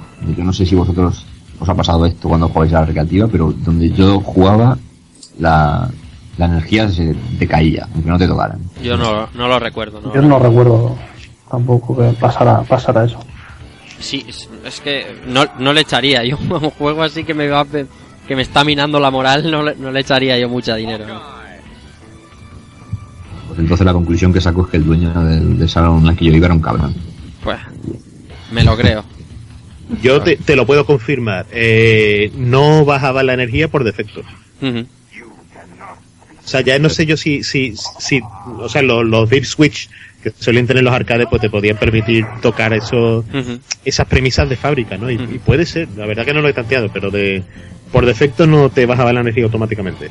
Yo es que este- estos días estuve revisando, pues, se pueden encontrar fácilmente por internet los, los digamos, eh, manuales del dueño, por decirlo así, de, de esta máquina, se pueden descargar. Y te ves esquemas de configuraciones de dificultad y demás. Y, y no, no he profundizado mucho, pero me da la sensación de que por ahí sí que se podía tocar algo y, y bueno, si te querían sacar el dinero, pues, ¿Sabes dónde pasaba eso fijo? Y de hecho creo que es un ejemplo a lo que decíamos antes, que no se me viene a la cabeza. El, el de Spider-Man de Sega, precisamente. Ah, sí, el Spiderman también sufría de esto. Ese bajaba de manera inexorable de la vida. Además que también venía, venía representada por una cifra. Y creo que la podías rellenar también a base de monedas. Pues mira, eso es, ese juego lo tengo bastante perdido, pero sí que es curioso saber. Ese bajaba mala leche, ¿eh? Pues vaya juego también, con los, con los cambios de, con las idas de olla que tenía ese juego, con lo de los zooms y demás. Mía. Y, y ese Spider-Man mal hecho, o sea, así en baja forma. Sí, sí. Bueno, en cuanto al tema de dinero, habría que ver este juego en, en cuestión lo, lo que cuesta. Y hay que decir que es un juego que yo creo que es bastante cotizado hoy día, si- siendo fácil relativamente encontrarlo, pero no barato. O sea, la placa arcade, yo la- las que he podido encontrar rondan los, los 100 o 130 euros. No está Eh, mal, es razonable. Sí, bueno, ahí sí que no entiendo mucho el tema de, esto, de precios en arcade, pero vamos, creo que está bastante normalizado, ¿no? O algo así. Razonable. Luego tenemos la, la versión de Mega Drive, que cuesta sobre 29, 35, 45 euros de media. Hace poco incluso encontré una versión de estas, ¿cómo se llaman estas que hacen a los aficionados? Eh, de cero. repro. Una repro, ¿no? Encontré una por, por 14 euros. Claro. No está- estaba nada mal. Al fin y al cabo, una repro es. Es, es eso, un cartucho reprogramado. Cartucho reprogramado con la ROM y, y gol, ¿no? Claro. Que no estaba- la verdad es que era una, una rareza que no estaba nada mal. Luego tenemos la, la versión de NES, que, que ronda los, en los mejores casos, los 15 euros sin, sin caja, solo el cartucho, y 30 euros también. Y he visto alguna copia que se valora por más de 100 euros. En un caso. Luego tenemos las gigas de olla totales, que es la versión de Super Nintendo. Que yo no sé si será por el póster que incluye o por lo que sea, pero pero vamos, 60 euros Yo creo que Super Nintendo ya se les ha ido la olla. ya. Yo creo que el mercado de Super Nintendo hay mucha locura, hay mucha locura en, ese, en la segunda mano de Super Nintendo. Aquí, aquí ya lo vamos a parar un poquito porque son más o menos 60 euros de media. A siempre encuentras algo más, un poquito menos, pero yo este juego lo- siempre lo he ido buscando en los años que llevo metido en eBay, pues siempre le pego alguna búsqueda y demás. Y hace un par de años, año y medio, vi una cosa que, que esto ya era un locurón brutal, que era el tema de, de los juegos estos que van totalmente ultra sellados, Los VGA. VGA. Y me encontré Perdón, uno. ¿Sí? ¿Cómo? Per- Perdón, VGA. Sí, VGA, VGA. Se llama. Esta lámina de metacrilato. Es, es un, como una cápsula de metacrilato. Ah, vale. ¿Vale? ¿Y a eso se le llama VGA? Sí, o, o- espérate, a ver si estoy metiendo yo hasta el No, corvejón, no, pero. yo no tengo ni idea. Sí, pero siempre me, me, me ha parecido que se llamaba VGA como, como, como la conexión de toda la vida de... Me lo creo, me lo creo. Puede ser, puede ser. Dale, Keiko, dale. Bueno, pues eso, eh, encontré una de ellas que valía, mm, rondaba los 1500, 1530 euros. Buah, Que, agua. que yo fue cuando, empe- cuando empecé a flipar con estas cosas. Luego vi Zelda y otro estilo de cosas. Y la verdad es que me quedé bastante a cuadros. Normalmente siempre me solía guardar esa búsqueda por si algún día llegaba un programa como este, pero a la hora de, de recuperarla, por lo visto se ha, se ha vendido. Y, y no sé, no sé quién tendrá eso en su casa, pero teniendo en cuenta que la versión de Super, los 1500 Que, euros. no, que, es, que luego hablaremos de la versión de Super. Sí, sí, luego le vamos a dar ahí fuerte. Ahora estoy viendo el manual, se está, se está vendiendo en eBay, el manual solo, por 27 euros. Más sí. 11 de envío, o sea, 35 que- euros el manual. Es que este juego se venden lo- lo- los artes, los pósters, los manuales, los, los diarios de, digamos, del dueño, de los manuales para los dueños de los creativos, las No, el cartucho, el cartucho suelto se puede, se puede conseguir por 30, 30, 40. Pero bueno, yo creo que el cartucho suelto de este juego es que el juego es muy malo, en Super Nintendo, vaya. Si no, desde luego que es más coleccionismo que otra cosa. Sí, sí. Y bueno, eh, hablando de recreativas, habría que pasarse por, por ver el cabinet, el cabinet original de esta máquina, que yo creo que es, que es bastante bonito. Y, y creo que lo hemos visto todos alguna vez, ¿no? Es eh, totalmente serigrafiada el cabinet con, con la bandera de Estados Unidos, con, con los Avengers ahí en, poses muy, muy clásicas de, de los 80, casi, casi de pegatina, ¿no? Para niños, pero bueno, está muy bien con un tablero, digamos, donde están, donde reposan los, los joysticks, que es brutal. Para mí es precioso que, nos, pone una ilustración en grande de cada, de cada uno de los vendedores en, el sitio en que debe estar. La marquesina también es muy interesante con, con el logo en grande y, los personajes alrededor, con la ciudad de fondo, en silueta. No sé, muy pop, ¿no? muy, muy de aquella época, muy de los 90. Y creo que esta máquina, vamos, eh, hace poco la, pudimos ver en, en el Retro Alicante, la trajo Cascabarrio, Sí, señor. y, siempre llama la atención. O sea, siempre, siempre muy colorista, muy, muy acorde con el juego.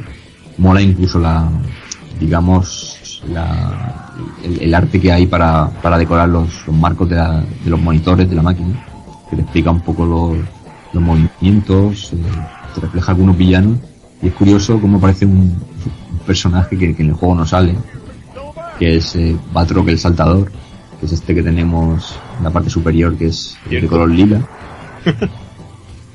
y que en el juego no aparece, pero bueno, aquí está reflejado. Y ya como, como referencia también lo vamos a ver en la película de Soldado de Invierno. Y bueno, y si queréis, paramos para, para otro tema musical. Y, y vamos ya con la recta final del programa. Muy bien, pues eh, nada, os dejamos con algo de música y enseguida volvemos con lo, lo poquito que nos queda, las curiosidades y los comentarios en Rejugando.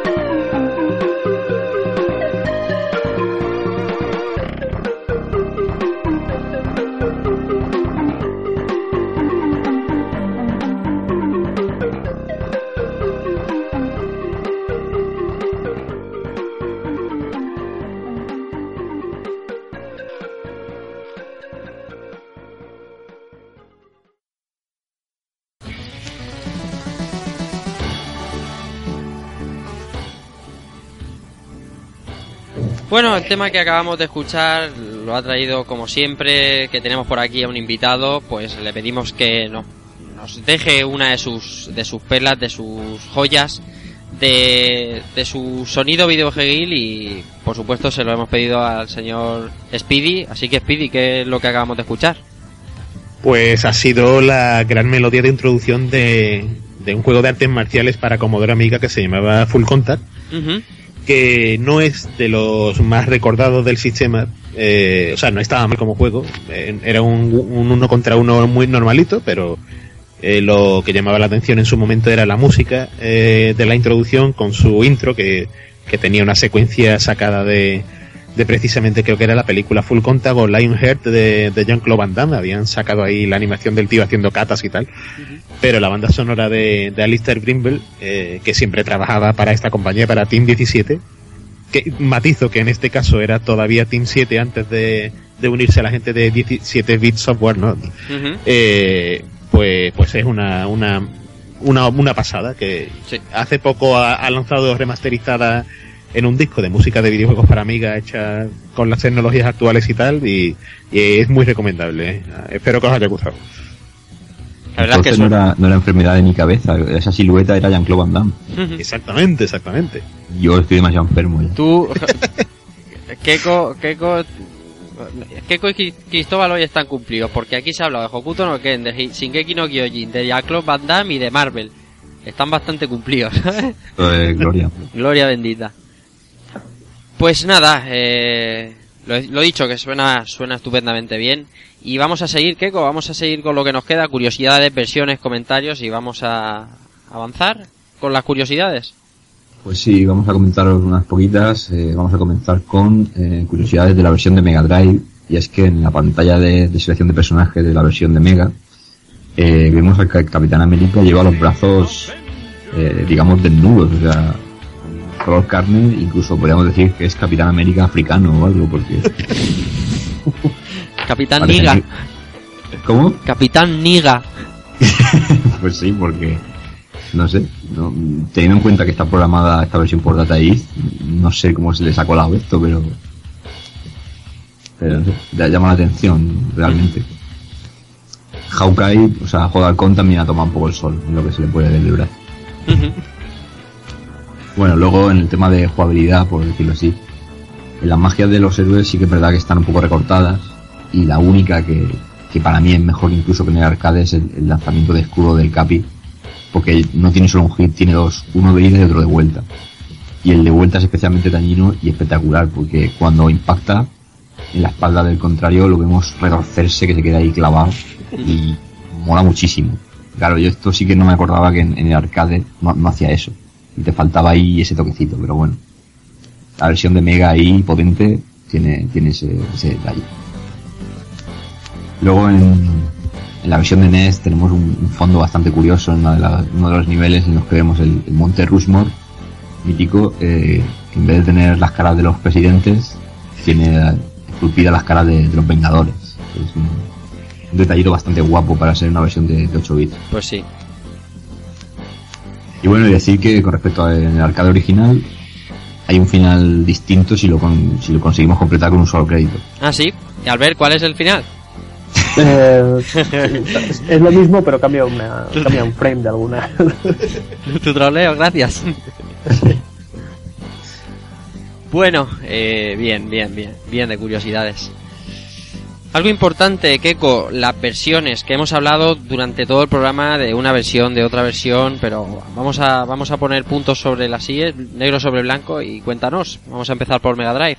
Sí, voy a regodearme bastante. ¿Cómo te En una, gusta? en una frase voy a decir que la versión de Mega Drive es la mejor. En lo que se refiere a por de consola. Eso me quedó a gustísimo. Siempre con la Super Nintendo, la Super Nintendo, pues no. La mejor versión es la de Mega. En este juego, Pero hay que decir sí. que no es culpa de la consola. Yo creo que no es culpa de la consola. ¿eh? No, no, Seguramente pero no. es puro, puro troleo. Sin duda, No. sin duda no. O sea, Super Nintendo en el 93 podía hacer eh, más que eso con, con un Borne solo. Bueno, pues decir que la versión de Mega es la única que, que programó Data East. Eh, los fondos, digamos que están poco tocados y adaptados a las posibilidades de la consola. Perdiendo ciertos detalles, pero respetando lo que es la, la esencia del arcade eh, original. Lo mismo ocurre con la, jugabilidad, con la jugabilidad, como hemos dicho. Se perdieron algunos movimientos, también como las embestidas, que se, luego se adaptaron a, a unos pequeños dash. Y algunos enemigos tienen otros patrones de combate y, y los personajes disponen de otras animaciones. Eh, Iron Man tiene una animación distinta al lanzar el rayo, y bueno, Naut hemos dicho que, que es otro tipo de, enfrentamiento. Pero en líneas generales, para mí, yo la recordaba mucho peor y estos días que he vuelto a, retom- a retomarla, me- a mí me ha encantado. Y, y el FX de la pantalla inicial es brutal. Sí, claro. Y, y bueno, luego están pues la, el resto de versiones fueron desarrolladas por Mindscape y se lucieron. Se hicieron, pero bien. Empezando por la, por la de Super Nintendo. Super Nintendo, vamos, para el cerebro de la bestia, o eso dicen, es claramente inferior a, a la de a la de Sega. O sea, Como dice el inferior ahí con... es que son muchos años de aguantar troleos con, con lo de la Mega Drive y la Super Nintendo.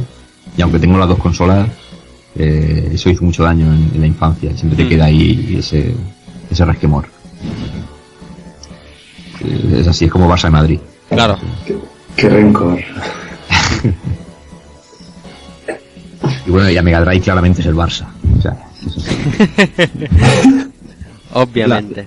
La Mega le abrió los ojos. Ti- Tiene, tiene, tiene su explicación, en verdad. Eh, si me permitís decirlo, Hombre, ¿no? pero ¿cómo bueno. no te vamos a permitir? es, eh, o sea, aparte de que, de que un- la propia compañía siempre va a hacer mejor su propio trabajo, como aquel que dice. Eh, en este caso, pues, Mindscape eh, contrató a, me parece que era Real Time, eh, la gente que la decía, Real Time Association o algo así. Y, el equipo que trabajó en el desarrollo del juego, pues, prácticamente era un tercio del que lo realizó para Mega Drive.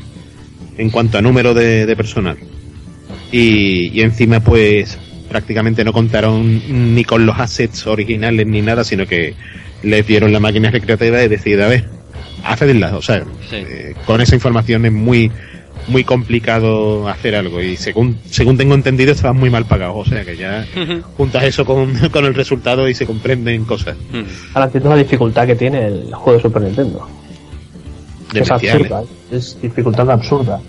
Pero es dificultad, eh, eh, resultado de una mala programación realmente. Sí, sí, sí, Claro. sí, o sea, está mal programado. O sea, no, no, no, no puedes, no puedes hacer un combo de, de puñetazos porque siempre te da uno. O sea, tú das uno y te devuelven uno. Entonces te quedas así medio atontado y te tiran al suelo y los enemigos tienen invulnerabilidad. No sé, se- son, es bastante injugable. Yo me lo he puesto en, en fácil porque digo, a ver si es que, no sé, lo he puesto en fácil con 8 créditos y he llegado al enemigo del primero, del, de la primera fase y de ahí no he pasado. O sea, es injugable. Esto, O sea, es esto, por, por mal que suene, eh, aparte de todo lo, de lo que he comentado, es el resultado de eh, un desarrollo realizado por gente que no le gustan los videojuegos. Ni más ni menos. O sea, Ujú. una, una persona que no sabe medir el concepto de jugabilidad, la dificultad, teniendo una referencia tan clara como la de un arcade que era bastante divertido, es que no, no le apasiona lo que es el, el mundo del videojuego. Periodismo de investigación ahí a saco, ¿eh? Claro. bueno, sí. Te salta, a la vista que eh, eh, dos años después del lanzamiento del arcade que saquen ese juego para una consola superior a, superior, o sea, a la Mega no cabe no cabe en ninguna cabeza. Y luego veías el Turtles in Time de Konami en Super Nintendo y Por favor, es que En fin. Bueno, Un eh, despropósito de versión. Bueno, pues vamos a tratar ahora una versión que también es bastante controvertida y es la de NES. bueno, versión. Sí, bueno, Mm. es un, es un juego completamente ale- alejado del arcade en su mecánica. Se trata de un, de un plataforma bastante regulero en el que podemos controlar a, Capitán América y a Ojo de Halcón. Y digamos que si alguna originalidad tiene, se radica en la posibilidad de, de alternar entre los dos protagonistas cada vez que queramos y en que nos movemos por una especie de mapa de, de Norteamérica en busca de, de Iron Man y, y Visión, que tenemos que, que rescatarlo. Eh, ¿Qué puedo decir? Es un juego bastante, para mí bastante tosco. O sea, mira que hay plataformas, sobre todo de personajes de cómic buenos en, en NES. Para mí el, el primer Batman es brutal. Y este, para mí deja muchísimo que desear. O sea, y aparte que pierde totalmente la gracia de, del arcade original. Ah, Luego tendríamos la versión de Game Boy, que intenta, digamos, imitar a la de a la de NES, pero es muy injugable y muy limitada. O sea, aquí sí que podemos elegir a los cuatro vengadores del arcade, pero derrotar a cualquier enemigo se hace eterno. O sea, tendríamos que, que reventarlos a puñetazos pa- para, para, para que desaparezcan. Un, un robot de nada. O sea, es, es desesperante. Y luego pues tendríamos la, la versión de Game Gear, que es exactamente la de Game Boy, pero, pero a colores. O sea, con una te puedes quedar epiléptico y con la otra, pues sí, tiene muchos detalles, pero... Y como me estás ocultando, pues sí, con muchas menos pilas. Sí. Y eso que son, yo creo que es pues eso, para sacar, aprovechar el tirón y, y poco más. Y bueno, esas son las versiones de, de la época, ¿no? De, pues, del arcade del 91, de los juegos del 93. Pero aquí indicas algo más. ¿Qué de temer? A los Vengadores. Así nos llamamos, somos como un equipo. En plan los más poderosos de la Tierra. Sí, los conozco. Sí, nos ha costado un poquillo conjuntarnos, lo reconozco. Pero vamos a contarlos. Tu hermano, el semidios. Un super soldado, una leyenda viva que hace honor a su leyenda. Otro hombre con un alucinante problema de control de la agresividad. Un par de maestros asesinos. Y tú, grandullón, has conseguido cabrear a todos y cada uno de ellos. Ese era el plan. No es un gran plan. Cuando vengan, que vendrán, vendrán a por ti. Yo tengo un ejército. Nosotros un Hulk. Creía que la bestia se había extraviado. No lo estás pillando, no hay ningún trono. No hay una versión de esto en la que tú acabas triunfando. Puede que venga tu ejército y puede que nos supere, pero todo recaerá sobre ti. Porque si no podemos proteger la Tierra, la vengaremos. El heredero moderno de Avengers Mobile Game. Este juego, curioso juego que, que- que es el, para mí el, el heredero moderno de, de Captain America and the Avengers, eh, es, es toda una sorpresa, o sea, es, es, digamos de la de la generación pasada de móviles o, o de hace dos generaciones de móviles. Eh, se lanzó en la misma ep- mismo año que la película de los Vengadores. Y es curioso el hecho de, digamos, sacan merchandising de, de- de estas películas, por lo general, videojuegos bastante mediocres. Pero parece que en el mercado de los móviles se, hacen cosas bastante decentes y que no se conocen mucho. Pues bueno, eh, es cierto que se canceló un videojuego a gran escala para, para las consolas de sobremesa como, como Play 3 y Xbox 360. Pero para los móviles sale, se lanza un juego que claramente está influenciado por, por el título del Data East. Ujú. O sea, pelearemos en, en los escenarios de la película con unos sprites grandísimos, con una pasmosa variedad de golpes, que tienen, tienen un montón de recursos, con unas animaciones muy guapas, con, con eventos como puede ser, por ejemplo, que aparezca un coche y, haya que frenarlo con Iron Man porque nos atropelle y hay que, hay que pararlo. Eh, eh, y por si fuera poco, eh, hay fases de vuelo que son clara referencia al, al juego que hemos tocado hoy. Hay una, en concreto una pantalla con Thor en la que nos enfrentamos al, al Leviatán o a esta bestia gigante que aparece en la película de, de los Vengadores, voladora. Ujú. Y eso, eso es así, o sea, es claramente referencia al, al juego de Data East, Ujú. Sin que, que me, lo, me lo imagino con estos personajes, ya que podíamos elegir a, a todos los Vengadores de la película y la verdad es que se me, se me haría la boca agua de, de poderlo haberlo controlado en su, en su época. Con todo, un juegaco que, si, si podéis, hay emuladores para PC, incluso para PSP, hay emuladores de Java, en los que se puede, se puede probar este juego. Y una de las cosas que me ha llamado la atención es algunas de, de sus temas, algunas de sus músicas que, que parecen de, de- de un RPG de la, de la época dorada de la Super Nintendo. Ah, sí. O sea, sí, o sea, yo he visto algún gameplay, algunas son más peliculeras, pero hay algún tema por ahí que se cuela que, que es que a lo mejor no para mucho con Marvel, pero es tan bueno que te da igual y llama bastante la atención. No sé, mm, mm, me llama la atención este juego porque sigo pensando que si hoy día se hicieran beatemaps, mm, no hace falta que, que utilicen los, los últimos recursos tecnológicos, simplemente con aprovechar bien las 2D, como se está haciendo con, con los Kino Fighter o, o con juegos como Black Blue, creo que se pueden hacer cosas muy divertidas y, y- y muy chulas. Creo que el Dragon's Crown, este famoso, bebe un poco de esto, ¿no? Aprovecha Sí. muy bien los los gráficos 2D que se pueden hacer hoy día, o Muramasa en Wii, por ejemplo.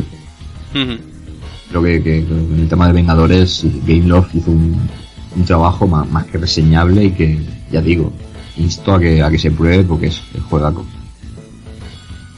Ujú. Y Bueno, hasta aquí pues podemos decir que ya hemos tocado todo lo, lo realmente jugable. O sea que hemos, hemos preparado aquí un, un pequeño apartado por si la gente, digamos que después de oír todo esto le ha picado la curiosidad por los cómics o incluso a vosotros mismos. Os he preparado aquí una pequeña lista que vamos a leer así rapidito. A ver, a ver qué debemos leer para, para meternos en el tema. Pues vamos a ver, en cuestión de Vengadores, yo recomiendo La Guerra Kree Skrull, que es un, un tomo clásico que a lo mejor hoy día es más difícil de leer, por lo que la gente está más acostumbrada con, con los cómics más modernos, pero yo creo que es esencial. Eh, luego tenemos más, mucho más moderno Zona Roja, que es una aventura en la que los Vengadores se enfrentan de hecho a, a Red Skull, ante una epidemia que monta. Luego tenemos, como os he dicho también, el universo Ultimate, los volúmenes 1 y 2 de, de The Ultimates, que son, son muy curiosos, son unos, unos grandísimos cómics. Y que están muy fáciles de encontrar hoy día gracias a, a la editorial Panini, con, con unos tomos, con una presentación espectacular y, y a 10 euritos, que realmente están bastante bien de precio. Ajá. Luego tenemos un título que es clave, que es Vengadores Desunidos, que es prácticamente la, la ruptura y el final de, de los Vengadores como, como los conocemos desde la época antigua. Y, y una, y una historia bastante curiosa. Y después de eso se, se forjarían lo que son los nuevos Vengadores, en su primer arco argumental que se llama Fuga, que llamó la atención especialmente porque ya integraron en todo el equipo a gente como, como Spiderman y Lobezno algo que la gente tenía, tenía ganas de ver. Ahí fue donde le partieron el brazo, ¿no? A, a Spider-Man, ¿no? En la fuga, ¿no? Sí, hay un. Hay una. una- hay una especie de motín en la, en la cárcel conocida como la Balsa. Y se escapan todos los, los supervillanos que hay allí recluidos. Y claro, pues pillan ahí dentro a unos cuantos personajes. Y, y Spiderman, pues también viendo lo que hay, se acerca. Pero claro, Spiderman pilla por todos lados. O sea, le rompen el brazo, le, lo, lo destrozan. En un momento que parece que lo van a matar. Y es entonces cuando aparece el Capitán América y queda ahí como Dios. Este cómic es brutal, para mí es cinematográfico totalmente ese, ese arco argumental. Y bueno, luego tendríamos, por ejemplo, en cuanto al Capitán América, ya que lidera el nombre del juego de hoy, pues tenemos el Soldado de Invierno, que es inevitable hacer referencia, que es- para mí es un, gran cómic y, y trae de vuelta a un, a un personaje mítico del universo clásico de, Marvel. Luego tenemos la, la leyenda viviente, que es una recopilación de historias que hace Panini también con, con el Capitán América más clásico, ese mítico de la cuatricomía. Y luego también cómic que para mí es clave, que es el Capitán América y el, Hijo Caído, que, que narra eh, la muerte del Capitán América, narra sus consecuencias a través de los, de los cinco estados emocionales que sufre una persona cuando pierde a, a un ser querido. Y es, es- este cómic es impresionante, sobre todo el, el final es, es muy bueno. Y eso también, 10, 12 euros lo tenemos. Luego hay una historia alternativa que se llama Capitán América el elegido, que está guionizada por, por el creador de la novela original de Rambo, de Corralado. Y que, es bastante curioso también. Un, un Capitán América que está agonizante y quiere pasar su legado a otro, otro soldado. Y luego pues el- la novela que, bueno, el arco argumental que da pie al soldado de invierno, que es otro tiempo, que es, digamos, el, el reinicio o puesta al día de, del Capitán América más moderno y que hizo que, la figura del Capitán América vol- volviera a estar otra vez eh, al día y, y, y- y bien de cara al público en, en el tema de los cómics, que ya se había perdido un poco ahí en, en el tiempo. Y como el, el icono era Spiderman y demás, pues optaron por, por relanzarlo y le salió la jugada de, de maravilla. Yo, si, si me permitís una recomendación. Hombre. Eh, hay un tomo, o sea, una recopilación de un- una, una parte de la colección de los Vengadores en los años 80, aquí se ha recopilado recientemente, se puede conseguir también por unos 10 euritos, que es Asalto a la Mansión. Y narra cuando los señores del mal, Baroncemo, Goliath y una serie de cafres como Mr. Hyde, eh, se las arreglan para infiltrarse en la mansión de los Vengadores, tomarla, destrozarla, coger rehenes y hay unas barbaridades y, y ver cómo salen airosos de esa, de esa situación tan extrema es una gozada. Lo recomiendo, aparte, con autores tan míticos como John Buscema dibujando, es gloria, gloria bendita. No, ya me, ya me ha picado el gusanillo, voy mañana a comprar. Te lo vas a pasar de miedo, ¿eh? no, ese, ese hay que pillarlo. Eh, y bueno, como recomendación especial, digamos, todo este fin de semana tan Marvel que, que espera aquí en España, es decir que el lunes, este próximo lunes, el 31, a las 10 de la noche, en, en el canal Explora, van a emitir el, documental que, que ha producido la ABC, que es el, el Marvel's Assembling Universe, que nos cuenta un poquito lo que ha sido la- recorrido de Marvel Studios como, como productora cinematográfica en cuanto a sus propias obras. O sea, todo esto de la fase, la fase 1, los Vengadores y demás, que creo que puede estar bastante bien y doblado al castellano, que siempre es un, siempre es un aliciente. Pues estupendo. Es el lunes 31, es decir, hoy es viernes 28, ya sábado 29. O sea que nada más escucharlo prácticamente, prácticamente cuando lo estéis escuchando, lunes 31, 10 de la noche en Explora.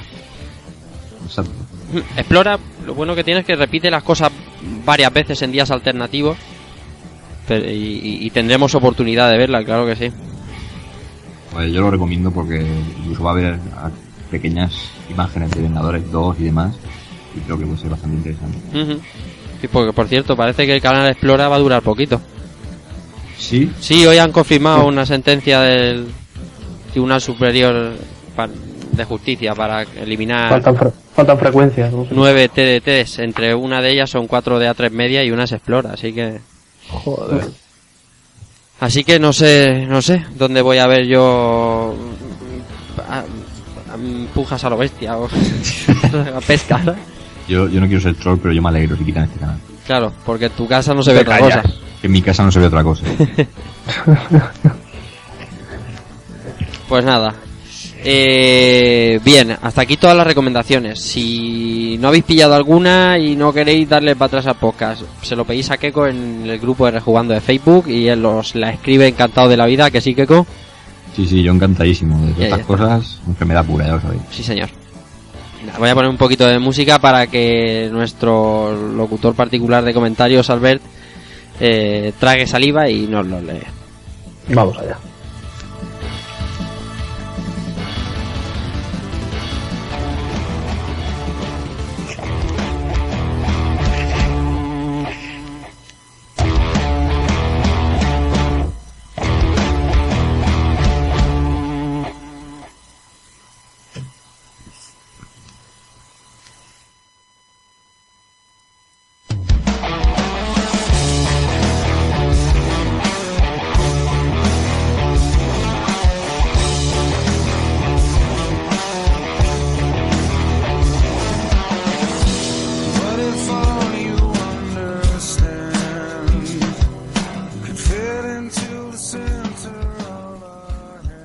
Con este Live to Rise que nos deja aquí Keiko de la banda sonora de The Avengers, eh, vamos a ver los comentarios de los amigos del programa.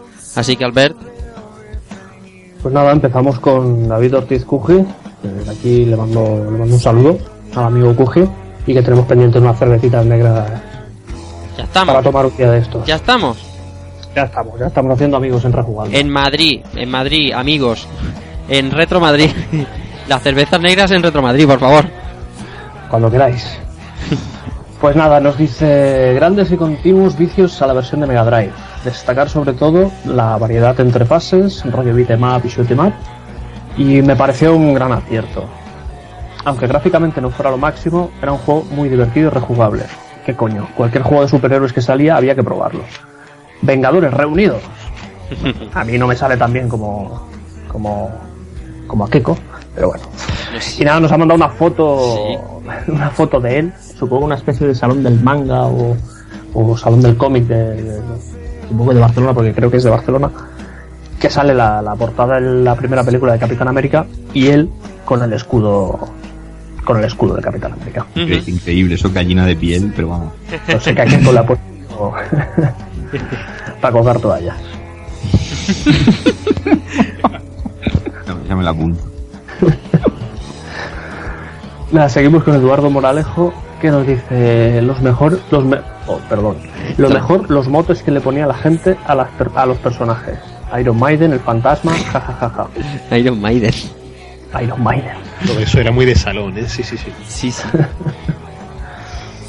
nada Oscar Espinosa que dice del mejor juego de Marvel de arcade con permiso de The Punisher bueno, Bueno, veremos la semana que viene La semana que viene lo Lástima vemos. que la versión que habla eh, que había en mi recreativo me obligara a jugar sí o sí con la visión. Aún así me siento orgulloso de haberla acabado. Avengers Assemble. Ujú.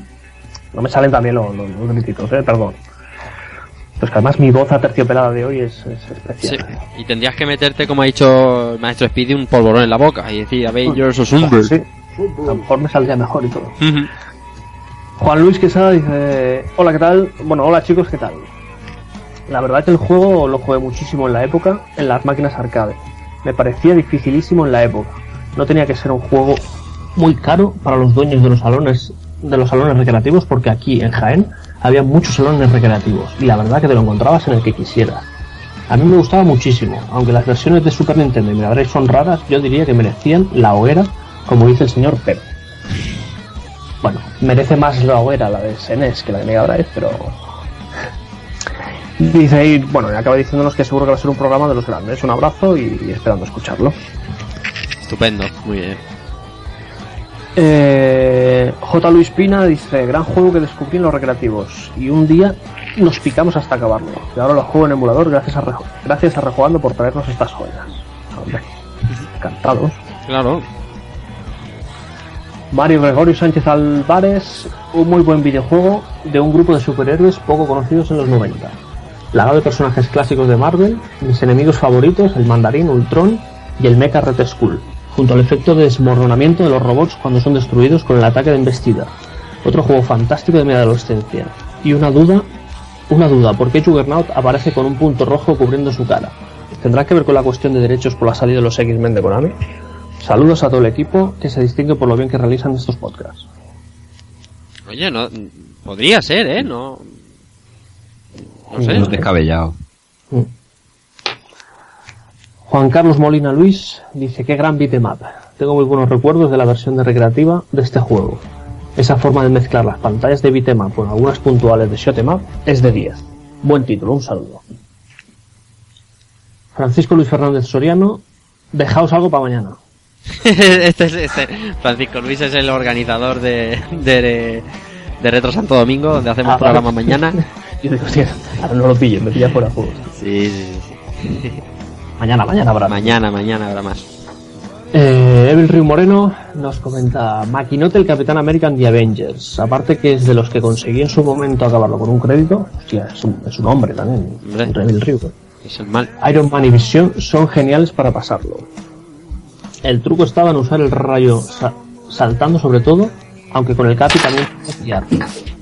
Aunque los sprites fueran pequeños, la jugabilidad que consiguió dar Ace es magna, y era uno de los juegos más jugados en la arcade. Y nos queda. Di- Dime. Y, y digo, y que nos queda. Nos queda el comentario de Dark Kafka, que nos dice, hostias, monedas de 5 pavos y superhéroes.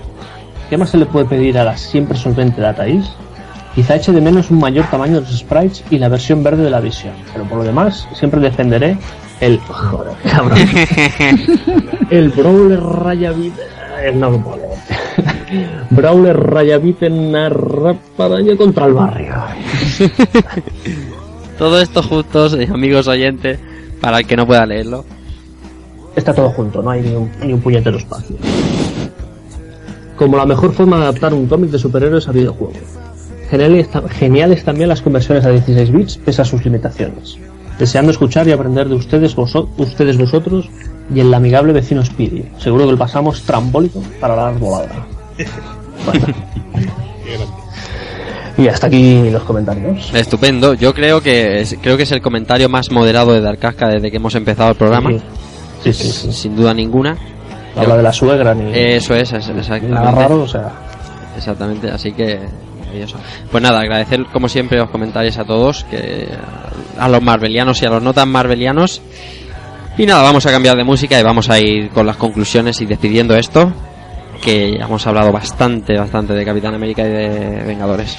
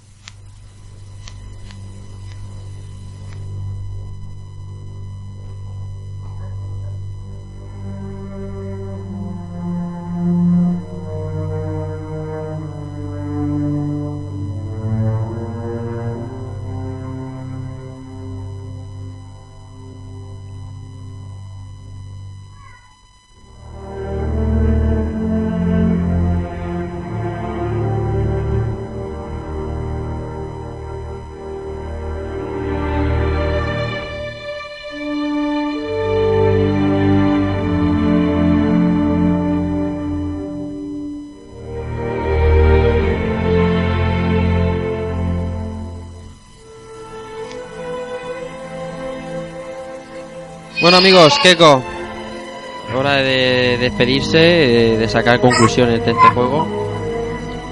Keko, Pues sí, ya había un poco más que decir. Un juego que, bueno, se notan los años, pero creo que, no está como la gente lo pone, da muchos palos. A mí me sigue resultando un título divertido y sobre todo entrañable de su tiempo.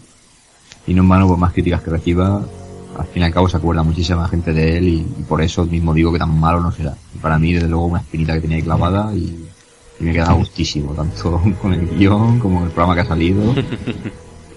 Y nada, para un programa yo creo que, que muy rico. sí señor. Eh, amigo Speedy, unas conclusiones últimas sobre este título. Eh, oh, hay que empezar a decir, a decir que, que este juego de los Vengadores lo tenía por un lado fácil para ser recordado, porque si nos ponemos a pensar en los juegos arcade de superhéroes que salieron, eh, es fácil que no se nos quede ninguno atrás. Que los citemos todos, ¿no? Se grababan en la memoria por el carisma de sus personajes. Pero es que encima nos encontramos un juego muy divertido. Eh, un beat'em up básico, porque al fin y al cabo era básico, pero que te metía en esa sorpresa de la fase shutting up. Eh, era su factor lúdico era muy, muy, muy, muy directo, muy directo, iba al grano y, te lo pasabas bien, ¿no? Y bueno, y esa dosis de épica pues hacía que fuese un juego bastante potable, ¿no? Y siempre se formaba el circo típico viendo ahí a- al jugador experimentado y tal, ¿no? Y, y qué más deciros, que, que, ha sido para mí un placer hablar de, este juegazo con, con aquí con vosotros, desde luego. Me lo he pasado fenomenal. Albert. Pues poco más que añadir. O sea, ya os he dicho que a mí este juego me marcó. O sea, lo tengo, lo tengo en el recuerdo por, por la experiencia que tuve en, ese día, en ese momento. Es un juego que, que como decís, pues la- los años tampoco no lo han pasado muy bien y técnicamente pues quizá tenía algún pequeño fallito y tal, pero bueno, que es un juego de- de superhéroes que a todo el que le gusta el mundo de superhéroes pues lo recuerda y le tiene muy buen recuerdo del juego. Sí que es cierto que si no te gustan los superhéroes ni te va el mundillo y tal, pues quizás no es tu beat'em up. Hay, hay, hay más beat'em ups en el mercado que te harán mucha más gracia. Pero no, no es no es para nada un, juego injugable como su versión de Super Nintendo. O sea, a vez es jugable 100%. Y bueno, es, está entretenido, divertido y está bien. Ujú. Villa, que hoy estás muy, muy callado. Sí, hoy, hoy estoy un poco callado, más de la cuenta. Y bueno, ya sabéis que esta semana he estado un poco liado. Sí, señor. Problemas que no vienen al cuento y tal. Y bueno, lo poco que he podido jugar al juego, para mí ha resultado divertido y variado, dado como lo que ha comentado Speedy ahora mismo de las fases está en plan shot'em up y tal. Y un buen juego, que como ha dicho Keko también es recordado y cuando algo se recuerda es porque quiere decir que, que es un gran, un gran juego, vamos. Y eso. Pues nada, queda un servidor que, bueno, poco tiene que añadir a todo lo que han dicho mi compañero Keko y todos los demás. que merece la pena ser rejugado, aunque parezca así que tiene un aspecto como ha envejecido un poquito mal, pero es divertido y, tiene, tiene eso de los beats más del principio de los 90 que todos nos atraían y que, se sale del resto, ¿no? Un, juego que cada dos pantallas te mete una fase de shoot, una fase de shoot 'em up, eh, merece la pena ser rejugado. Y es un juego corto, bueno, yo no sé lo que habréis tardado vosotros, que no hemos hablado de la duración, pero que es un juego rea- relativamente cortito de pasar, como eran los arcades de la época, que a lo mejor en una hora lo tienes hecho y te lo pasas de miedo. No sé, poco más que tengo que añadir. Me gustaría saber cuánto tardáis en pasároslo por, por curiosidad, cuánto habéis tardado. Yo no me dio el tiempo, pero a mí se me, se me, se me hacía corto. O sea, yo creo que a la hora no llega. Por ahí, es- es- esa era mi sensación, pues, como todo lo de la época, ¿no? La, la última partida creo que fueron 35 40 minutos. Es que es, es rápido, se juega muy rápido. Y nada más, pues eh, yo creo que es hora de dejar atrás este Captain America de Avengers con el permiso de Keiko y, hablar de lo que vendrá en próximos episodios en el jugando.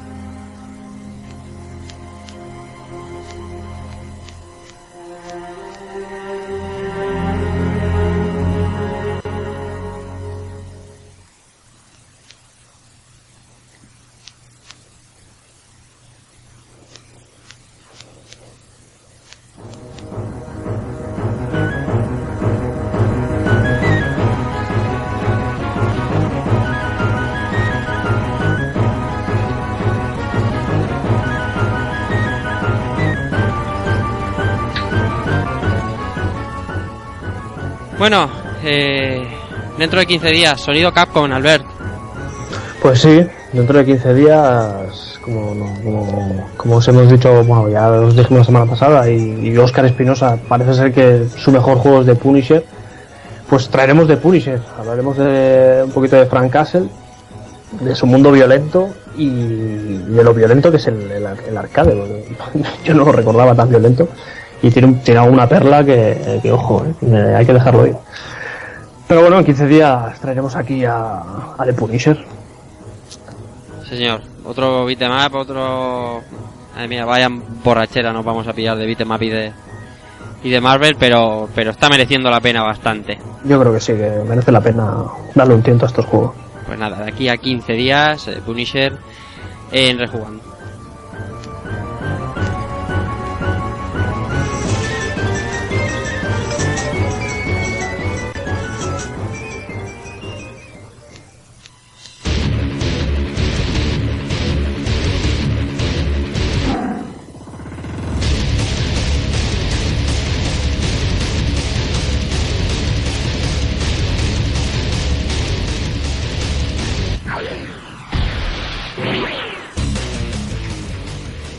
Pues nada, siguiente programa después de ese Punisher será de un servidor. eh, traeremos a este programa Bloody Roar, eh, la saga de Hudson de PSX, pues de, mediados finales de los 90. Que bueno, que me apetecía traerlo al programa y como no soy yo muy, pro- muy prolífico en, la, en, la- en el género de la lucha, vamos a darle un tientecito a, a Bloody Roar 1, 2, 3, hablaremos de todos y, y así hablaremos también de animalicos para que le guste más el género de los animales. Nada, de aquí a un mes o así, Bloody Roar en Rejugando. Y nada, después de mí le tocará al compañero José Villanueva que tengo entendido que va a traer algún juego de conducción, si no me equivoco, Villa. Sí, un jueguecito de conducción, pero lo que pasa es que aún estoy decidiéndome si debatiendo. por las dos ruedas o por las cuatro. Por eso no suena música, lo Así que sí que ya veremos a ver por dónde tiramos. Sí, señor. Lo que sí sabemos es que tras ese juego de conducción del amigo José Villanueva, el amigo José Cristóbal quiere traer un juego... Vamos a ver, no sé si dar pistas o... No, quiere traer eh, Legacy of Kane Soul River, que le apetecía y, al resto del equipo también mm, darle un- un- una rejugada a ese gran título de, de PSX. Y nada, esto es el- el catálogo de juegos que tenemos para próximos programas de Rejugando, que no es poco, así que vamos a pasar a despedirnos, que, que ya está bien por ahí.